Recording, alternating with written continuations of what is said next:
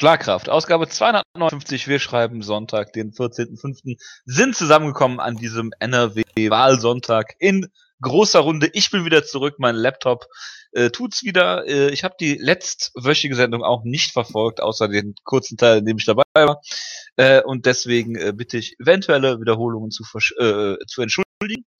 Ich ähm, begrüße zunächst zu meiner Linken den Jonas. Servus. Und zu meiner Rechten den Wutke. Guten Abend. Er lässt sich entschuldigen, weil er etwas leise ist, aber er hat nichts verändert und kann auch nichts verändern. Deswegen, äh, ja. Davon werden die Podcast-Hörer nichts mitbekommen, weil ich mich lauter drehen kann. Wir entschuldigen uns dafür, dass der Wutke unglaublich laut ist in dieser Ausgabe. Und wir können leider nichts daran ändern, weil wir haben nichts verändert seit letzter Woche.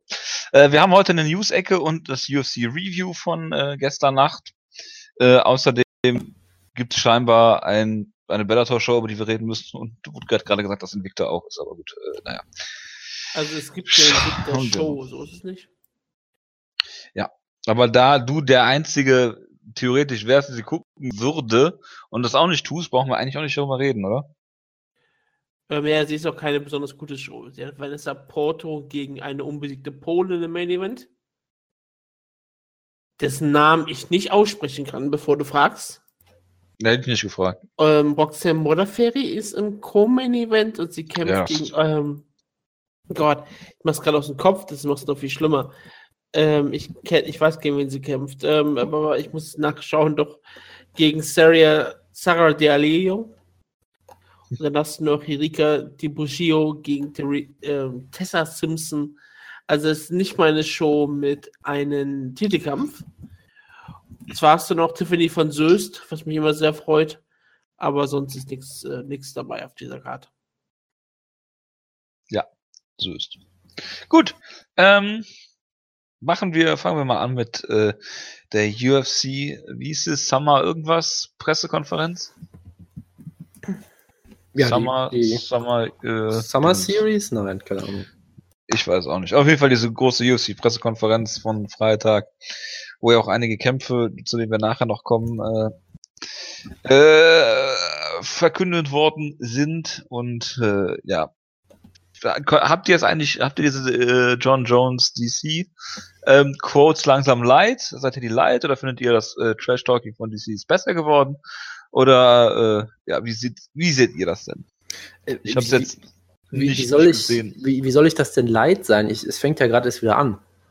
So. Ja, Hervorragend. das ist, ich ich habe halt, habe halt ein, zwei Clips gesehen. Ich, ich meine, die, die, komm, diese paar Zitate von John Jones waren doch großartig, dass er gesagt hat, ja, äh, irgendein Reporter hat ihn ja, glaube ich, nach, nachher gefragt, kann denn, kann es denn sein, dass der Kampf wieder nicht stattfindet? Da hat er irgendwie sowas gesagt von wegen, ja, nein, ich habe jetzt ja, ich habe jetzt noch mein, meine, mein Rezept für meine Dickpills, ja, ich muss jetzt keine Off-Brand Dickpills mehr nehmen, das heißt, es kann nichts mehr passieren. Ja, oder auch diese großartige, die, es gab halt diese großartige äh, Geschichte, dass, dass er meinte, ja, I beat you after a weekend of cocaine oder irgendwie sowas. Das ist, das ist halt ein wunderbares Zitat. DC war ja scheinbar, ich habe es auch nicht komplett gesehen, aber DC war ja scheinbar auch äh, sehr äh, äh, gut drauf, sagen wir mal, sehr relativ aggressiv und äh, hat über Prostituierte geredet und solche Geschichten und es ist eigentlich wunderbar. Ich, ich finde es großartig. Ja. Und Ja, Crack und Nutten, das ist natürlich alles, was MMA so, so Ja. ausmacht. Es fehlt nur noch Blackjack natürlich. Ähm, nein, aber Ja, gut, die Karte ist in Las Vegas, ne? Und also, da ist Blackjack nicht so weit weg. Das ist richtig, ja. Und das, das, das Schlimme ist halt daran, du merkst halt wieder, wie dich dieser Sport zu einem schlechten Menschen macht, weil ich feiere John Jones so ab in dieser Rolle. Er ist einfach ein so unfassbares Arschloch und das macht ihn halt zu einem absolut großartigen Heel. Und Daniel Cormier, der nach allem, was man weiß, eigentlich ein ziemlich sympathischer Kerl ist, ich möchte ihn halt so unbedingt verlieren sehen gegen John Jones. Das ist unfassbar. Ich freue mich so auf den Kampf. Es wird herrlich. Es wird herrlich. Du möchtest Daniel Comey gegen John Jones verlieren sehen? Ja, natürlich. Wer will denn Daniel Cormier gewinnen sehen, meine Güte? Ich weiß nicht, mir ist ähm, Daniel Comey lieber als John Jones. ich sehe halt lieber den besten MMA-Kämpfer aller Zeiten, der wieder on top zurückkommt. Kommt. Das ist Ja, halt du siehst ja bald. Michael Bisping wieder kämpfen. Ja. Ich ja. habe schon mal gemerkt, ich könnte auch äh, Magic Voice einstellen. Nee, Du bist jetzt auch gut laut. Das ist sehr, freut mich sehr, ja. Oh. Oh. Ja, ist hervorragend. Wutke, kannst du diese, kannst du dir diese Stimme bitte aufsparen, wenn du gleich über den Heavyweight-Kampf redest? Dankeschön. Die kriege ich gleich aktuell gerade. Ich, hab, ich höre mich ja selbst nicht.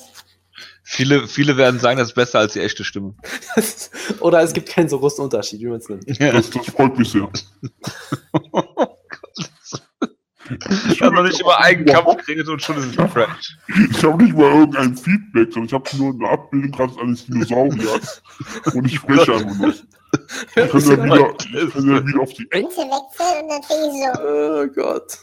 Da gibt es auch noch die Stimme für Mann. Ich weiß nicht, ob das irgendwas verändert. Da gibt es noch die Stimme für, ähm, Wow, das ist natürlich auch sehr schön. Kannst du bitte die Rousey-Zitate demnächst so vorlesen? Oder über den Heavyweight-Kampf gleich? Kann ich gerne machen. Machen wir mal weiter. Bitte auf. Ja, wir sind wieder Die professionell. Stimme passt natürlich sehr gut zu Cody Garbrandt, der äh, jetzt gegebenenfalls oder vielleicht auch äh, endgültig verletzt zu sein scheint. Und, äh, Und TJ scheinbar Dillashaw- homosexuell ist, wie Jonas rausgefunden hat. Das, das war intern, bitte, ja? Also, du hast intern was über Cody Garbrandt rausgefunden, dass er Ja, vielleicht intern- homosexuell intern, ist. ja, und- Okay. Und Das- ja, das- und das, das- macht er an, an Tough, macht er das fest, weil er Das, stimmt das, auf Tough. äh, das, das klingt jetzt sehr nach Trash Talk von Cody Garbrandt, der auch immer äh, anzudeuten scheint, dass er mit dir äh, gerne Intimverkehr hätte, aber gut.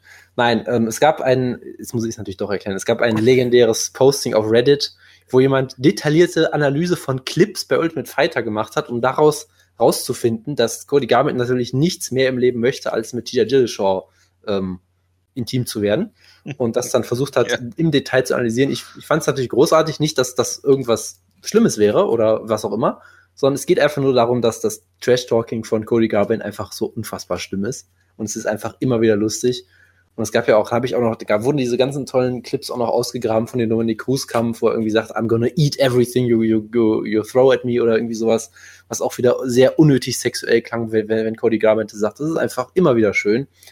Und ich habe gehört, dass Cody Garbrandt jetzt nach Deutschland geflogen ist, um sich für seinen Rücken zu behandeln, behandeln zu lassen. Ich bin sicher bei den gleichen Ärzten, die immer Dana White behandelt haben, wegen seinem Ohr.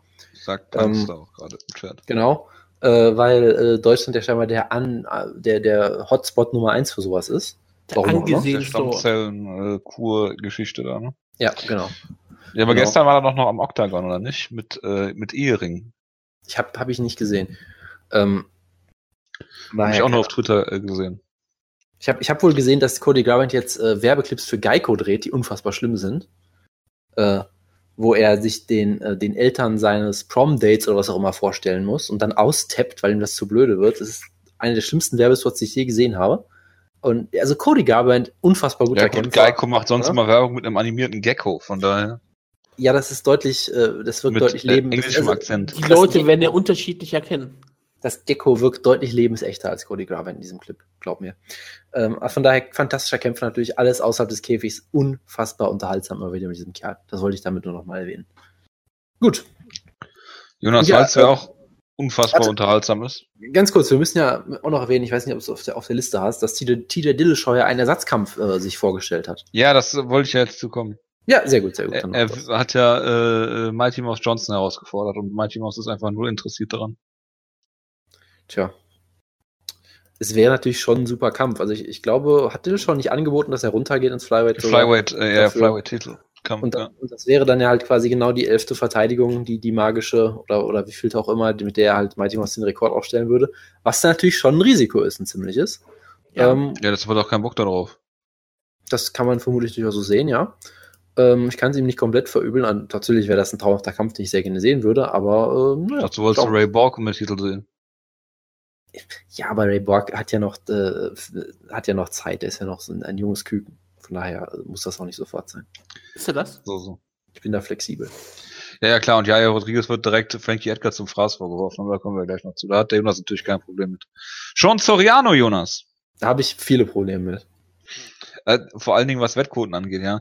Äh, der hat jetzt seine drei, drei äh, Niederlagen, äh, Niederlagenserie mittlerweile äh, am Freitag bei einer lokalen Show äh, äh, hat er mal wieder gewonnen. Ich wollte dir einfach nur ein Update über Sean Soriano geben. Ne? Das, äh, das, das freut mich sehr. Sobald er Vielleicht ist er auch bald im Team Schlagkraft, was? So, sobald er seine Takedown-Defense unter Kontrolle kriegt, äh, wird er un unbesiegbar sein. Das äh, kann man kann man so festhalten, ja. Äh, Jessica Penney wurde positiv getestet. Ich warte auf sehr viele schlechte Wortwitze. Nee, ich, ich mache das nicht. Ich habe das im Gruppenchat schon gemacht. Das, äh, das ist mir jetzt Ich, ich hätte es jetzt gemacht, aber nach dem, was Wutke gerade ankam mit seinen Stimmen und so, das ist mir jetzt alles zu infantil, liebe Leute.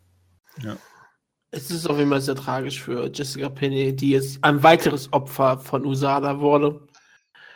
Da Das sollten wir langsam mal gegen vorgehen. Es ist sogar äh, nachgetestet worden, ne? Die, die, die Probe hatten sie schon und die ist nochmal getestet worden und dann ist es rausgekommen. Auch ganz interessant eigentlich. Äh, was haben wir denn hier? Ah ja, habt ihr die unfassbar charismatische Paige Van Zandt gesehen, wie sie diese Woche auf äh, Instagram Werbung für Reebok gemacht hat? Das haben wir doch letzte Woche besprochen, oder? Und Weil wir haben dich- wenn, wenn, das der dazu ist. gezwungen, dass du dir das anschaust, damit dir das Chris Weidman. Ist das dieses Video, wo willst. sie sich die ganze Zeit das T-Shirt hochzieht? Ich glaube schon. Ich habe nur zwei Sekunden davon gesehen, Chris, bevor ich dann. also das, das Wichtige ist halt daran, Chris Weidman hat das eins zu eins parodiert und es ist großartig. Ja, das klingt großartig. Ja, deshalb habe ich dir das auch ungefähr 700 Mal geschickt, geschickt die letzte Woche. Das Ja, vor einer Woche. Das, das habe ich aber nicht gesehen. Ja. Ist ja auch egal. Matt Hughes will wieder zurück antreten und wollte überhaupt nicht zurücktreten. Habt ihr da letzte Woche schon drüber geredet? Ich glaube, dass Matthews wieder Mixed Martial Arts kämpfen möchte, haben wir vor vier Wochen oder so besprochen. Das kommt mir auch alles bekannt vor. Das ist irgendwie lange her. Gut. Emil Meek, ähm, der Wikinger ohne Axt, die ist ja vom Zoll beschlagnahmt worden, ähm, ist verletzt und kann leider nicht in Stockholm gegen Nordin Ta- Taleb kämpfen. Ähm, dann habe ich noch. So, das tatsächlich, da muss ich aus dem Serientäter raus, äh, aus dem Team Schlagkraft rausnehmen. Danke. Warum sollte es nicht stimmen? Warum sollte Jojo dich jetzt anlügen? Weißt du nicht, er bringt dir ganz viele alte Nachrichten. Da kann es auch schon sein, dass die nicht mehr aktuell ist. Ach, du meinst, er war verletzt und ist mittlerweile wieder fit und tritt dann an in zwei Wochen? Richtig. Dafür, so für solche alten Nachrichten ist der Jonas zuständig. Ähm, Michael Venom Page ist leider verletzt und raus aus seinem Bellator 179 Kampf, was eine hervorragende Überleitung für mich ist, über äh, Rory McDonald gegen Paul Daly zu reden. Okay, dann reden wir über den Kampf, wenn du darüber reden möchtest. Ja, Ich rede darüber nicht. Was soll ich dazu sagen? Ich finde, äh, Paul Daly ist Shut und äh, mehr ähm, Roy McDonald wird ihn dominieren und wenn er will, wird er einfach, was ist das, ein Titelkampf? Nee, ne? Drei Rundenkampf ist das. Es ist kein Titelkampf, weil weder Paul Dale den Titel hat, noch Rory McDonald. Ja, vielleicht denken sie sich, machen sie einen äh, Bellator UK-Titelkampf daraus. Auf jeden Fall ist es ein Drei-Runden-Kampf, ne? Dann wird Paul Daly wahrscheinlich drei Runden lang in den Jab laufen von äh, Roy McDonald oder äh, Roy McDonald oder er wird ihn zu Boden nehmen mit Leichtigkeit. Paul Daly würde ihn zu Boden nehmen. Ist so. Nein, Rory McDonald wird ihn zu Boden nehmen mit Leichtigkeit mit seinen Clinch-Takedowns, wenn er die Distanz schließt und äh, Rory McDonald wird den Kampf gewinnen, wie er möchte. Ja, ähm, aktueller Welterweight-Champion immer von Bellator ist ja Douglas Lima, der gegen Lawrence Larkin kämpfen wird, bei der Bellator Sonnen Silver Show. Und das ist jetzt hier mehr oder weniger ein Number One Contenders Kampf, auch wenn Paul Daly in seinem vorletzten Kampf in London schon gegen Douglas Lima verloren hat. Aber trotzdem, er hat dann Iris Brandon Ward brutal ausgenockt. Ja, Das war schon äh, ziemlich beeindruckend und ziemlich gut. ziemlich, ziemlich irisch. Ja, natürlich. Ich meine, wenn ich an Irland denke, denke ich an Paul Daly. Und ja. Ja, wenn ich auch an äh, Brutalität denke, denke ich meistens auch an Rory McDonald und sein Leichengesicht im Robbie Lawler Kampf. Seitdem hat er nur noch einen weiteren Kampf gehabt. Das war gegen Steven Wonderboy Thompson, den er verloren hat. Jetzt ist er ein Bellator. Paul Daly ist ein guter Einstiegskampf, äh, verspricht wahrscheinlich gute Unterhaltung. Solange äh, Rory McDonald Kampf stehend hält, dann kann er ziemlich unterhaltsam sein. Rory McDonald ist aber eigentlich bestimmt nicht so blöd, dass er die einzige Stärke äh, Paul Daly überlässt, sondern Rory McDonald wird den Kampf intelligent führen, er wird ihn eklig machen, er wird ihn in den Käfig drücken, er wird ihn clinchen, er wird ihn zu Boden nehmen und er wird ihn dann auch wahrscheinlich relativ deutlich besiegen. Aber natürlich, wenn er Distanz schließen muss, ist es relativ gefährlich. Paul Daly kann unfassbar hart zuhauen. Paul Daly ist ein gefährlicher Striker. Das ist, das wird dafür sein ganzes Leben lang bleiben. Aber ich glaube, Roy McDonald ist einfach eine äh, Portion besser. Und ich sag mal so, ähm, gegen Leute wie Koroschkov oder Douglas Lima wird Roy McDonald noch getestet werden, aber gegen Paul Daly sollte eigentlich äh, keine Probleme haben. Gut, eine Frage. Paul Daly All Violence, äh, Roy McDonald Non All Violence. Ich würde sie beide als Seattle All Violence einstufen. Ich, ich wüsste jetzt kein Argument, was gegen sie spricht. Äh, Jake Ellenberger. Was? Der Kampf gegen Ellenberger. Das war ein Kampf vor ungefähr 17 Jahren, glaube ich, ne? 2013. Ja, Also was alles noch, äh, äh, was alles noch sehr, sehr stark nach Paul Daly's äh, Zenit war, zum Beispiel. Ja, aber das ist 2013. Kannst du Roy Mc- Das kannst du ja auch sagen, Robbie Lawler ist kein guter Kämpfer, weil er mal 2008 eine Niederlagenserie hatte. Ja, das mache ich auch. Okay. Das klingt Ja, auf jeden Fall nach, nach Nebenbei, er hatte, die- er, er hatte 2008 keine Niederlagenserie, er hatte 2011 eine Niederlagenserie. Das klingt sehr nach Master FF. Alexei Oleinik, seit 43 Kämpfen, ja, das war's. Ähm, ja, äh, Jonas, äh, sag du doch mal was zum Main Event. Ja, ihr habt doch eigentlich alles dazu gesagt, was man sagen muss, oder?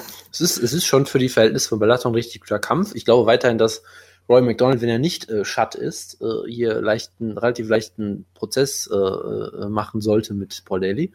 Aber Paul Daly ist immer noch gefährlich, wenn auch limitiert und von daher ist für die Verhältnisse von Bellator ist es schon ein ziemlich guter Kampf. Da kann man nicht groß meckern. Paul Daly ist vielleicht der Inhaber der besten Runde im MMA gegen Nick Diaz und er hat einen krachenden linken Haken. Und ich glaube, mehr muss man auch nicht sagen über Paul Daly, oder? Er hat keine Takedown-Defense. Er, ja, er ist einfach Paul Daly. Und er hat Probleme, das Gewicht zu machen. Äh, man muss natürlich eine Sache noch unbedingt zu erwähnen. Er hat ja mal einen Kampf gehabt gegen den UFC Welterweight Champion Tyron Woodley. Und Jojo, weißt du, was Paul Daly am, am Ende der dritten Runde gemacht hat, als er nicht mehr wusste, was er machen soll, weil ganz klar war, er verliert Das gleich die klingt Decision. sehr nach einem äh, Omoplater. Er hat einen Omoplater gegen Tyron Woodley gezeigt, das ist korrekt. Hervorragend. Ja, zu Omoplatas und Gogoplatas kommen wir ja gleich noch. Ach, da freue ich mich schon drauf. Liam McGeary gegen Lanton, was, äh, ja. Ja, Light Heavyweight ist doch ein Traum-Division, oder? ja, das, absolut. Also die waren ja mal Teil der. Ich weiß nicht warum, aber ich muss bei Linden Vassell immer dran denken, als Wutke ihn einmal Linden Fury genannt hat. Ich weiß nicht warum, aber das ist total kleben geblieben beim. Das ist doch in Ordnung. Ja, natürlich ist das Kleben in Ordnung. geblieben, wie der Schwarm der Linden Westphalia ist. Aber ja, ähm, die waren ja Teil Hast- der großen Hast du ihn gerade mit, Schwarm? Schwarm, hast du ja. ihn gerade mit Tarek Seferdin verwechselt? Schwarm? Schwarm. Ich Schwarm. wollt- okay. Schwan? Schwarm. Der. Schwarm, das ist sein Nickname. Achso. S-W-A-R-M. S-W-A-R-M? Ja, Ah, Swarm, ja. Okay, okay. Ich Ach dachte so. gerade, du hast, ich dachte gerade, du würdest Schwarm S-W-A-R-M schreiben, egal. Nein, Das macht er nicht. egal. Ja. Äh, schade, dass keine News zu äh, äh, Juliana äh, gibt, aber gut. Der Venezuelen wichsen. genau die. Aber ja, ähm, dieses, diesen Kampf hat sich Lee McGree auf jeden Fall verdient, als er Brad McDermott besiegt hat. In Ach, einem, sowas in von. einem legendären Main Event. Das Vorteil, Der übrigens jetzt Bama Champion ist, ne? Ja, also zeigt ja, was für großartiges Talent er eigentlich ist. Ähm, ja, Lyndon Vassell war, wie gesagt, Teil der britischen Invasion. Er war nie so gut wie zum Beispiel Liam McGeary. Er hat, glaube ich, auch nie gegen Emmanuel Newton, der jetzt in Russland ein großer Star ist. Oder gegen King Mo. Ist er das? Ich dachte, er kriegt nur Absolut. einen Kampf gegen Nikita Krylov, oder? Mhm. Deswegen ist er ein großer Star. Ja, aber sonst, sonst würde er keinen Kampf gegen Nikita Krylov bekommen, oder? Das, das ist ein verlockendes Argument, muss ich sagen. Das macht schon irgendwie Ja, auf Sinn. jeden Fall. In Russland, wo Kämpfe wie äh, Bigfoot, Kämpfer wie Bigfoot Silver, Jeff Monson und äh, äh, Alexander Emelianenko gebucht werden. Ja, aber die kämpfen nicht gegen Nicky Thrills. Ja, das ist gut. Das ist, Jojo, nur damit du es weißt, das ist, glaube ich, auch vom Cohen-Event die Referenz. Ich glaube, das Ja, ist okay, sogar, das kommt sogar von woanders erst her und die haben es dann aufgenommen, weil es war erst, glaube ich, auf Twitter. ich dachte, du klaust alles, was bei dem Common Event Podcast so ist. Ja, Also, klar. Wutke, ich möchte, ich, möchte, höre. ich möchte dich nur kurz vorwarnen. Ich habe äh, Jojo schon aufgeklärt, wenn du gleich den Namen eines Heavyweight-Kämpfers auf eine bestimmte Art und Weise aussprichst, dass das auch geklaut ist.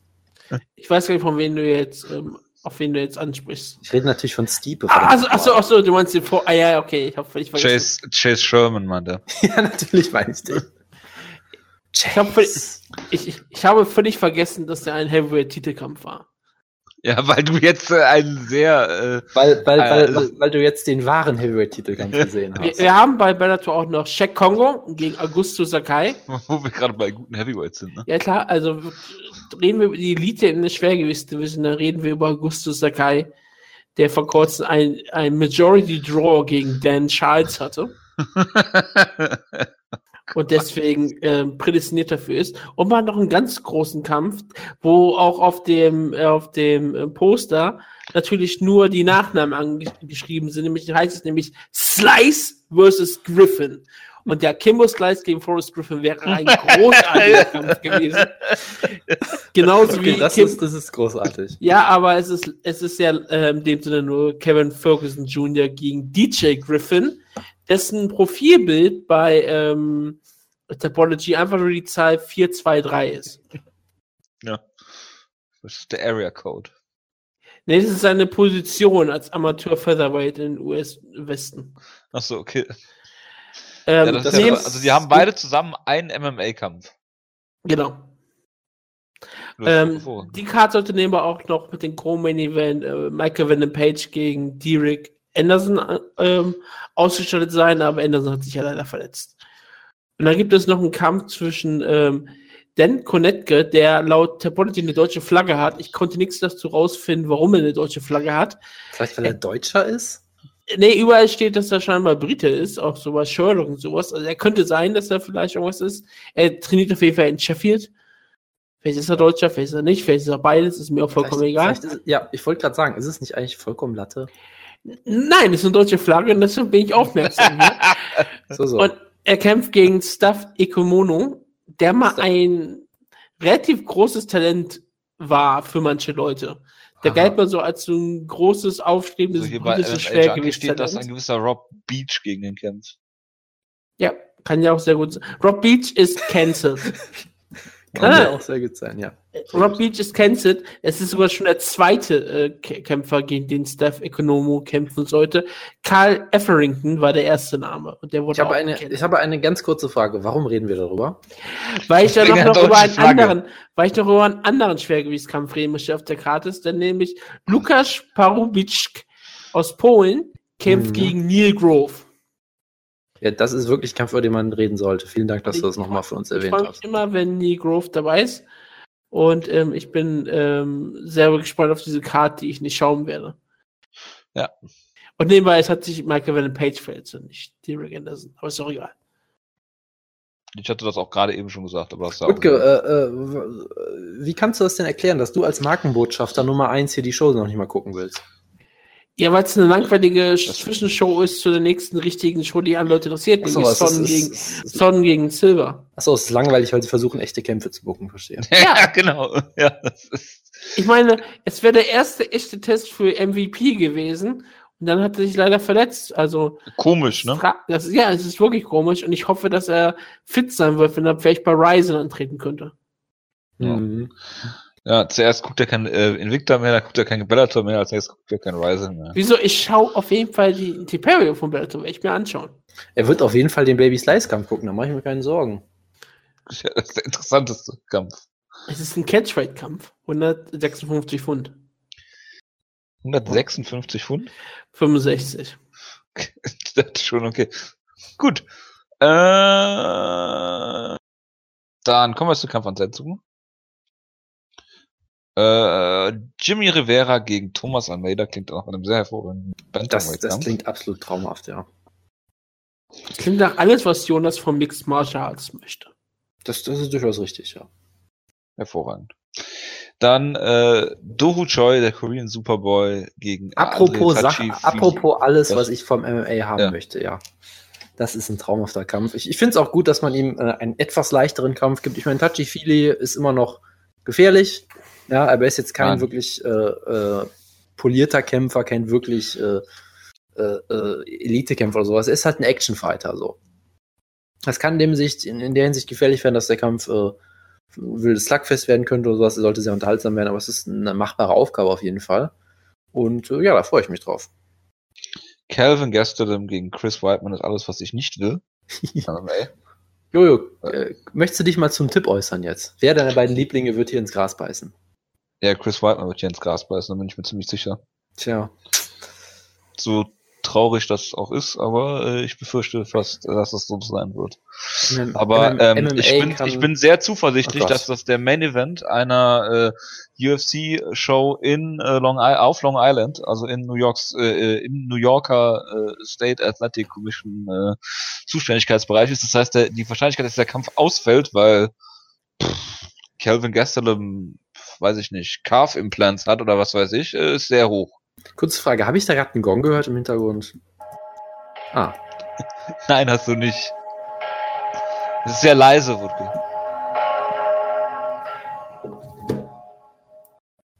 So, liebe Gemeinde. falsche Stimme. Nein, ich bin in der richtigen Stimme bestimmt. Nee. Ich weiß ja nicht mal, wie die Stimmen klingen. Ja. Das kannst du ja nachher anhören. Okay, das kann ich ja nachher mir anhören. Okay, warte. Ja, wir warten. Ein Hund muss eh gleich pissen. Liebe Gemeinde, warum, warum redet jetzt der Teufel zur lieben Gemeinde? die Worte der Propheten hallen durch diese wunderschönen Gebäude. Und wir sind hier dabei, die Worte der Propheten zu hören, von, von der Ronda Rousey geschrieben, zur Kämpferin geboren, mein Weg an die Spitze der Mixed Martial Arts. Und wir würden ganz klar eines sagen, du wirst auf die Probe gestellt werden. Ich habe Turniere verloren. Ich habe Freunde verloren. Ich habe meinen Vater verloren. Daher weiß ich, dass ich zurechtkomme, wenn es schwierig wird. Auch wenn es zum Schlimmsten kommt, kann ich mich wieder aufrappeln. Ich habe keine Angst davor, mein ganzes Geld oder meine ganze Karriere zu verlieren. Denn ich habe schon in, in meinem Auto gewohnt und mich emporgearbeitet. Wenn man das Schlimmste überstanden hat, braucht man das Unbekannte nicht zu fürchten. Man verliert dann die Angst. Diese Worte gelten heute noch genauso, wie sie damals geschrieben waren. Und wir haben Geburtstage. Und wir haben zentrale Geburtstage. Für Oh diese Gottes wunderbare Sendung. Wir gratulieren zum Geburtstag heute Rashid Magomedov, Oh Gott. und der Uf- äh, UFC Hall of Famer Uriah Faber wird 38 Jahre jung. Und weil die Sendung natürlich bei den meisten Leuten erst am Montag gehört wird, ähm, werden wir natürlich Leute noch vorgreifen und wir werden diesen Leuten jetzt auch gratulieren. Natürlich, natürlich. Und da haben wir jetzt eine sehr, sehr ähm, schwergewichtige ähm, Leistung vor uns. Erstmal haben wir natürlich noch jemanden, der nicht in Schwergewicht antritt, und das ist Justin Lawrence. Aber dann haben wir vier zentrale Schwergewichte. Einmal Tom Lawler, wird 33 Jahre jung. Seit Ja, ist ein- denn Schwergewicht? Ja, Ein Leichtschwergewicht. Das ist ungefähr das gleiche. nur- leicht Schwergewicht, ja. Ja. Dann haben wir Josh Burns, The Hammer. Wir haben Chris De La Roca, der 37 Jahre jung wird. Und Yes. Chad The Grave Digger Griggs. Gottes Willen. Und damit verabschiede ich mich. Ja, es war schön, deine Bekanntschaft gemacht zu haben, Teufel. Das ist äh, sehr hervorragend. Okay. Wutke, wo warst du gerade? Äh, Du hast gerade echt was ich verpasst hier. Ich habe ähm, meditiert. Achso, verstehe. Also, DC gegen John Jones wurde noch bekannt gegeben. Soweit so gewöhnlich. Dann ich haben dachte, wir noch. Ich dachte, Dana White wird mit John Jones nie wieder ein Pay-View-Headline. Und er wird auch diesen Kampf nie wieder bucken, weil John Jones, ähm, ähm, weil mit John Jones keine Show vermarktbar ist, Ja, ich- jederzeit wieder rausfallen könnte. Ja, ich nehme aber an, das ist, der war äh, leicht abgelenkt dieses Wochenende und das wurde über seinen Kopf entschieden, weil er ja die ganze Zeit damit zu tun hatte, den äh, Connor gegen Floyd Deal einzufädeln. Achso, oder ich, ich dachte, dass er irgendwie Joel Romeros Dopingproben irgendwie wieder nachträglich ähm, positiv, ähm, negativ machen muss. Yolo Romero kämpft gegen Michael Bisping, weil die UFC keine Zeit hat, Geld zu verdienen bis November. Die Idioten. Und äh, das passt natürlich ins hervorragende Bild, zuerst so einen Kampf zu promoten. Und äh, ja, Verzeihung. dass sie ja. mit einem äh, GSP gegen Bisping äh, Pay-Per-View natürlich das Doppelte bis Dreifache von dem verkaufen, was sie mit äh, äh, Yolo Romero gegen Bisping machen äh, würden, äh, ist ja auch ganz klar. Und das versteht jeder hier, außer der Jonas. Äh, ga- Ganz kurz, ich möchte eine Sache nochmal klarstellen, ja. Ähm, Dana White hat gesagt, dass dieses, dass es so kommen wird, deshalb glaube ich natürlich weiterhin, dass Bisping gegen DSP jetzt äh, kommen wird. Das ist natürlich erstmal die eine Sache, ja. Ähm, deshalb glaube ich, glaube ich, ich glaube, dass erst wenn äh, der Kampf wirklich stattfindet, wenn sie im Oktagon gegeneinander stehen, selbst dann glaube ich es noch nicht so ganz. Ähm, und von daher, ich meine, es könnte halt immer noch sein, dass es, äh, äh, äh, dass es halt einfach wieder eine die, die, die nächste Runde der Verhandlungen ist. Einfach, dass er sagt, ja, wir nehmen das jetzt von DSP weg, damit DSP irgendwie kalte Füße kriegt und dann irgendwie denkt so, oh, äh, äh, jetzt muss ich dann doch äh, die Konditionen der UFC oder von Bisping oder wem auch immer akzeptieren. Das äh, ist für mich immer noch lange nicht in trockenen Tüchern. Jonas, Ja, bitte. wann tust du jetzt endlich Buße? Ich soll Bu- Buße tun. Ja, Buße vor den Altar des Michael Bispings. Also der, der Einzige, Jemand, der der sich erbarmt, deinen Titel zu verteidigen, Meinen obwohl Titel? jemand wie GSP bereitstehen könnte. Und er müsste nur drauf warten. Er müsste nur abwarten und sagen, nö, ich, ich warte auf GSP. Er ist der Nummer 1 Herausforderer. Ich, ich kann auf ihn warten. Dass er sich bereit erklärt, Jo Romero zu kämpfen, einen gefährlichen Kubaner, der auf Drogen ist, dann ist das schon, wie ich finde, ein beeindruckendes Statement und dafür, das sagt eigentlich alles aus, was Michael Bisping für ein echter Champion ist. Und ich bin dafür, dass du deine Worte frisst, die immer wieder sagt, dass Michael Bisping Leuten aus dem Weg geht. Er geht nicht Leuten aus dem Weg. Er stritt, er schaut Yodo Romero gerade direkt in die Augen und sagt, ich verteidige meinen Titel gegen dich Mhm. und gehe das Risiko ein, äh, meinen größten Zahltag zu verlieren. Das ist Michael Bisping, Fighting Champion. Und jetzt möchte ich bitte, dass du auf die Knie gehst vor Michael Bisping. Ganz kurz, ganz kurz. Der einzige von uns, der hier einen Altar besuchen müsste, bist, bist ja mal wohl, wo mal lieber äh, Jojo bist du, ja. Du hast, wir haben da immer noch so eine Geschichte offen. Ja, wie gesagt, äh, Ähm. so, bevor, bevor Jolo nicht äh, äh, gebuckt ist, äh, tut mir leid, das setzt sich aus. Verstehe, verstehe. Nein, ähm, aber äh, wie gesagt, ich glaube immer noch nicht, immer noch nicht dran, dass es wirklich so fest ist, wie man das jetzt vielleicht denken könnte. Deshalb, äh, ich, ich bin voller Hoffnung, mein Herz ist voller Hoffnung, aber ich lasse mich noch nicht davon komplett äh, benebeln. So.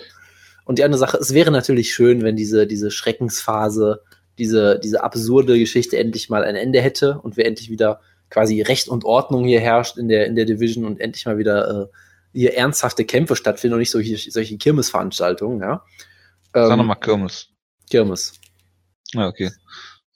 Bist jetzt zufrieden. Gut. Ja, ähm, ich- schon. Ich, ich, Kirmes hast du gesagt, Jonas. ich, ich, ich fände das halt natürlich einfach nur eine Farce, wenn äh, äh, Michael Bisping jetzt, wo die Middleweight Division so gut ist wie seit langem schon nicht mehr und es so viele Contender gibt, die wie seit langem nicht mehr. Ich meine, Yolo Romero hat einen Title-Shot verdient, Bobby Knuckles hat einen Title-Shot absolut verdient.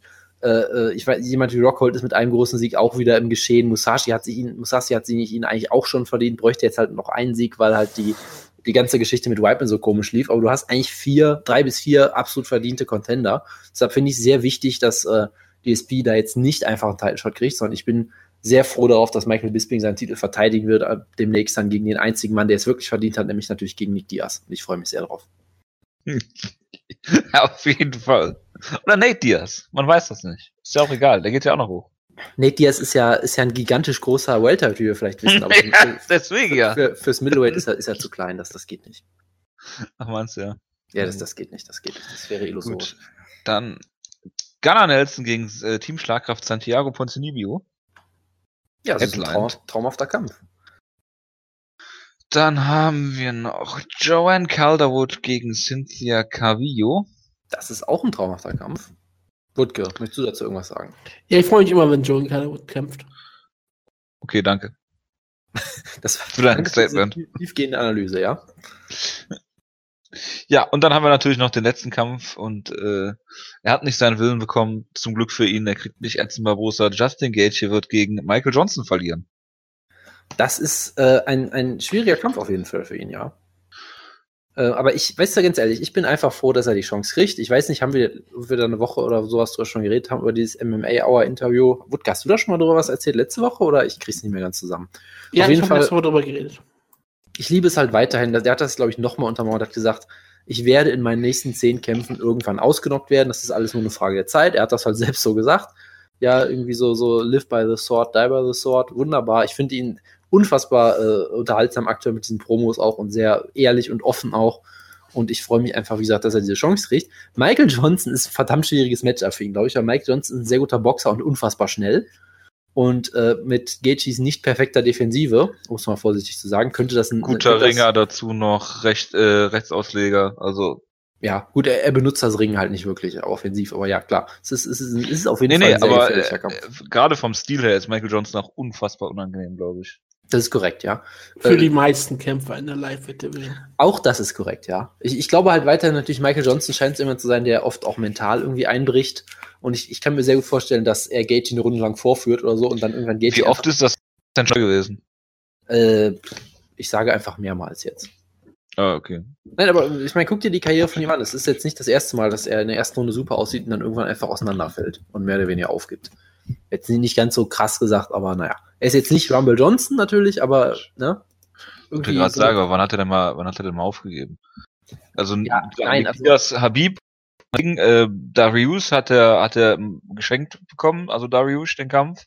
Und sonst er hat Edson Barbosa besiegt, äh, Poirier ausgenockt, also, ähm, Ich sag mal so, er hatte öfter mal Kämpfe, wo er gut anfängt und dann stark abbaut. Ich meine, er hat mal gegen Reza Madadi verloren. Ja, zum Beispiel. Äh, Nate Ja. Diaz war auch so ein Kampf, wo er halt in der, wo, das wo sind er, natürlich Kämpfe aus dem Jahr 2013. Ich sag nur, Nate Diaz war auch, auch, auch so ein Kampf. Er hat in der ersten Runde ihn äh, ziemlich gut besiegt und dann ist er halt mental auch eingebrochen, weil Nate Diaz äh, ihn auch die ganze Zeit getauntet hat und solche Geschichten. Aber über die Psyche äh, der gegen, Kämpfer gegen reden wir nicht so ein bisschen ähnlich. Aber ich, ich glaube halt, dass Justin Gage, dass das ähnlich laufen könnte, dass er Gage Runde lang lächerlich macht und dann merkt, scheiße, der Typ läuft immer noch nach vorne und grinst mich die ganze Zeit an und dann, oh, oh, und dann äh, haut Gage ihn irgendwann um oder so. Das könnte ich mir vorstellen, aber es ist ein sehr gefährlicher Kampf. Ich sag halt weiterhin, es ist mir ganz ehrlich gesagt eigentlich egal. Hauptsache, sie bucken irgendwann Gaethje gegen Dustin Torrey. Das ist alles, was ich sehen will und dann bin ich zufrieden. Dann schauen wir mal, wie, das, wie das läuft dann. Ja. Aber wir müssen natürlich Oh. eine Sache noch erwähnen. Ganz wichtig für dich, Jojo. Ja. Möchtest, möchtest du was über Amanda Nunes sagen, die nicht weiß, wer das, das Justin Gaethje ist? Es Ja, gab, meine diesen, Nunes, es gab diesen, diesen traumhaften Tweet, wo sie einfach ein, ein Gruppenfoto gemacht hat mit, ich glaube, Holly Holm, John Jones und John noch, Jones, ja. noch irgendwem und Justin Gaethje. Und der hat alle halt auf Twitter getaggt und Zu hat aber statt Justin Gaethje einfach irgendwen anders getaggt, der Justin heißt, nämlich irgendeinen so MMA-Journalisten. Ja, ist doch Ähm, gut. Und auf, auf, auf Instagram das gleiche auch wieder. Hat, hat einfach sechs Leute auf dem Bild getaggt, nur halt diesen komischen Typen ohne Wikipedia-Eintrag nicht. Was Ja, ich einfach, ist doch okay. es ist einfach Amanda eine Nunes hat das halt, hat sich das halt verdient. Ja, es ist, es ist, sie ist eine Versteherin auf jeden Fall. Ähm, Auf jeden Fall. Und ich finde, ich finde es gut, dass diese, diese schöne Storyline einfach immer weiter sich durchzieht. Dass einfach niemand weiß, wer Justin Ga- Justin Gaethje ist. Aber sie werden es bald erfahren, denn bald Weil, kann er, haben die den bei Embedded nicht auch mal falsch geschrieben in irgendeiner, in irgendeiner Embedded-Folge, wo sie äh, Roseman Majunas verfolgt haben oder sowas? Das, das klingt, äh, das klingt auf jeden Fall plausibel, ja. Ich kriege gerade so leichte Flashbacks, aber äh, das, das Schöne ist halt, er wird jetzt halt die Gelegenheit bekommen, äh, dass Leute ihn mal kennenlernen. Äh, ja. Gut. Machen wir weiter mit der UFC-Show, würde ich sagen. Oder haben wir noch irgendwas vergessen? Keine Ahnung, du bist für die News zuständig. Ja, ja, mein Hund will gerade hier mit mir spielen, das ist aber kein Problem. Äh, ja, Stipe Miocic gegen Junior dos Santos. Ähm, hat, ist relativ schnell zu Ende gegangen, auch wenn die Kommentatoren natürlich gesagt haben, dass die Leckkicks von JDS sehr viel Schaden angerichtet haben bei Stipe. Ich weiß jetzt nicht, inwiefern da im Nachhinein noch was rausgekommen ist. Hätte ihn natürlich mehrfach hart getroffen. Also Ähm, ich weiß, ich, ich weiß nur, dass er gut am Humpeln war, aber ich weiß auch nicht. Ja, ja, also das ohne, ohne jeden Zweifel. Ja, ich das- dachte jetzt nur, es wäre wär irgendwas Konkretes. Ja. Also es, es gab gewesen. halt auch so die, die Spekulation, dass JD, äh, dass, dass Stipe halt dann gedacht hat, scheiße, ich muss den Sack jetzt richtig zumachen und richtig Dampf abgeben. Und dann, das ist quasi, das ist quasi, was natürlich auch sehr ironisch wäre, dass es nur zu dem Finish so gekommen ist, weil JDS so erfolgreich war. Glaube ich nicht. Glaube ich nicht. Aber das Äh, ist doch. Wie gesagt, es gab nur diese Spekulation. Ja, ja. Ich weiß es natürlich auch nicht. Ne? Es kann Ja, ja, das, ein Faktor von vielen sein, ich weiß nicht. Klar, dass die generell gären wollte, glaube ich auch so, weil es ist halt die bekannte Schwäche von JDS. Aber ich weiß halt nicht, ob er es vielleicht so, ob er es vielleicht nicht etwas weniger aggressiv gemacht hätte. Das weiß ich halt nicht. das weiß ich nicht, weil ich meine, guck dir an, wie er Verdun besiegt hat. Den hat er auch so äh, am Käfig gestellt äh, Äh, und da ausgenockt und JDS läuft rückwärts in den Käfig die ganze Zeit. War Was das, nicht bei, war das nicht bei Verdum andersrum genau, dass Verdum wild in ihn reingerannt ist und ihn gekontert hat? Das war doch genau andersrum bei dem, oder? Ist das so? Ich dachte, Ich, der ich meine schon. Ich meine, ich meine, das Kann war damals sein, so gewesen, dass Verdum einfach mit offenen Händen einfach in ihn, in ihn reinrennt in seine Faust. Aber ist ja auch egal. ja, haben wir in dem, jedenfalls. ganz kurz, haben wir in der News darüber gesprochen, dass Dana White, darüber, Dana White gesagt hat, dass er und Conor McGregor jetzt zusammen einen Deal gemacht haben und sich einig sind, wie sie äh, Das habe ich angedeutet und genau zelt, weil das nämlich wir haben darüber nicht geredet, weil es keine News ist. Ja. Weil es nicht in der, in der Welt des Faktischen verortet ist irgendwo. Aber es, es, es wird doch jetzt nun stattfinden. Conor McGregor gegen Floyd Mayweather. Dann könnten wir auch anfangen, verdammte Donald Trump-Tweets hier vorzulesen. Das hat ähnlich viel äh, äh, Ja, das Nachrichten. sind alternative Fakten. Ja, auf jeden Fall. Das Aber ist Dana äh, White Kelly hat's and gesagt. Conway 101. Ja, gut. Stipe Miocic gegen äh, JDS, äh, bitte. Der zweitinteressanteste Heavyweight-Kampf an diesem Wochenende. Da stimme ich absolut zu. Ähm, es war eigentlich, ich weiß nicht, gerade nachdem ähm, Johanna gegen Andrasch kampf, war, war das ein bisschen ähm, komisch. Es, es wirkte, die beiden wirkten sehr, sehr ähm, langsam und nicht besonders technisch ähm, großartig. Aber Jonas hat wieder ein paar schöne Leckkicks sagen. Stiepe wirkte die ganze Zeit so, ich, ich weiß es bei ihm einfach immer nicht. Äh, Es, wie gesagt, nachdem die Leckkick ihn getroffen haben, war er wirklich ja Kerzen gerade und konnte kaum gut auftreten.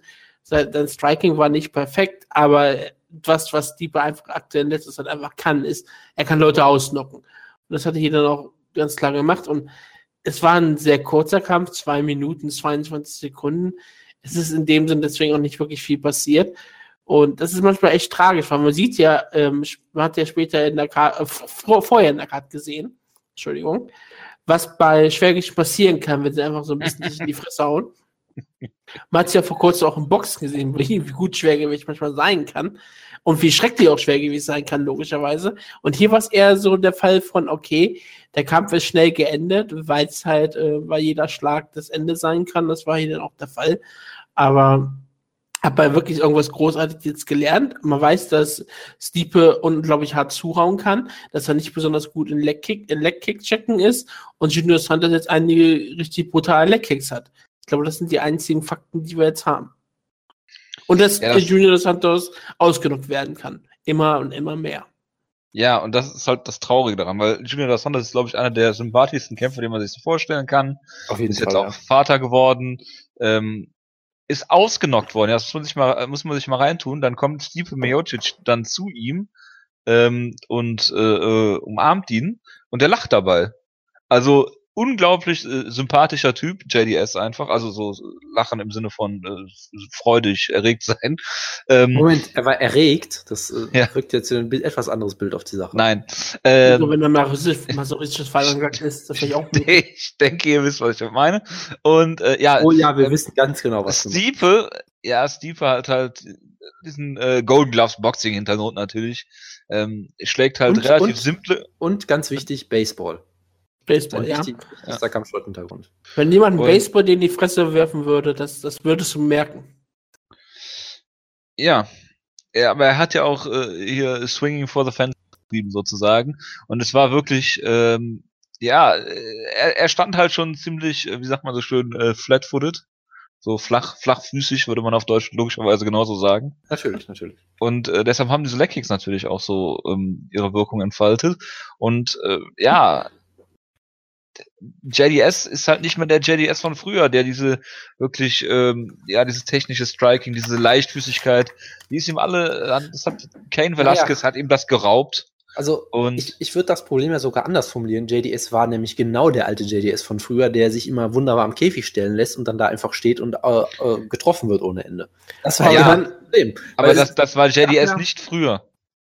Ja, Das, war jetzt der, also- der, das war der Kane Velasquez JDS. ja, doch, also Mark Hunt hat das auch ein paar Mal gemacht. Das war, glaube ich, Ja, aber so Mark Hunt Problem. war auch, war das nicht auch Post äh, Kane Velasquez? Weiß ich jetzt gar nicht. Aber äh, also ich glaube, dass das Das technisch. war Post-Paying Velasquez, der erste Ja. Das, Okay, deswegen, aber-.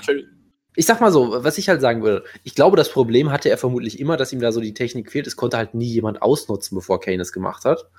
Ähm, da wurde es halt exposed so ein bisschen. Und es gab halt so die große Hoffnung, dass, dass er halt anders kämpft, weil gegen Rothwell hat er es halt nicht mehr gemacht. Da hat er halt. ja, aber Rothwell ist auch unfassbar langsam. Sicherlich, aber man hat trotzdem das Gefühl gehabt, für viele Leute auch, dass er quasi. Ja, bla dass er- bla. das dass war, er- also das Match gegen Rothwell war wie gemacht Das- für ihn. Also da lasse ich mir jetzt auch nicht einreden, dass das- das, irgendwas aussagt. dass er jetzt Bullshit. erkannt hat, dass die, er diese Schwäche hat, dass er besser daran arbeitet. Ich meine, er hat ja auch das Gym gewechselt, er ist bei ATT. Äh, könnt, es hätte ja sein können, dass, dass er jetzt quasi es geschafft hat, da einen großen Fortschritt zu machen technisch. Und man hat in dem Kampf gesehen, nein. Es war halt immer noch der gleiche äh, JDS und natürlich Stipe hat das wunderbar ausgenutzt. Ich fand halt trotzdem irgendwie eher traurig.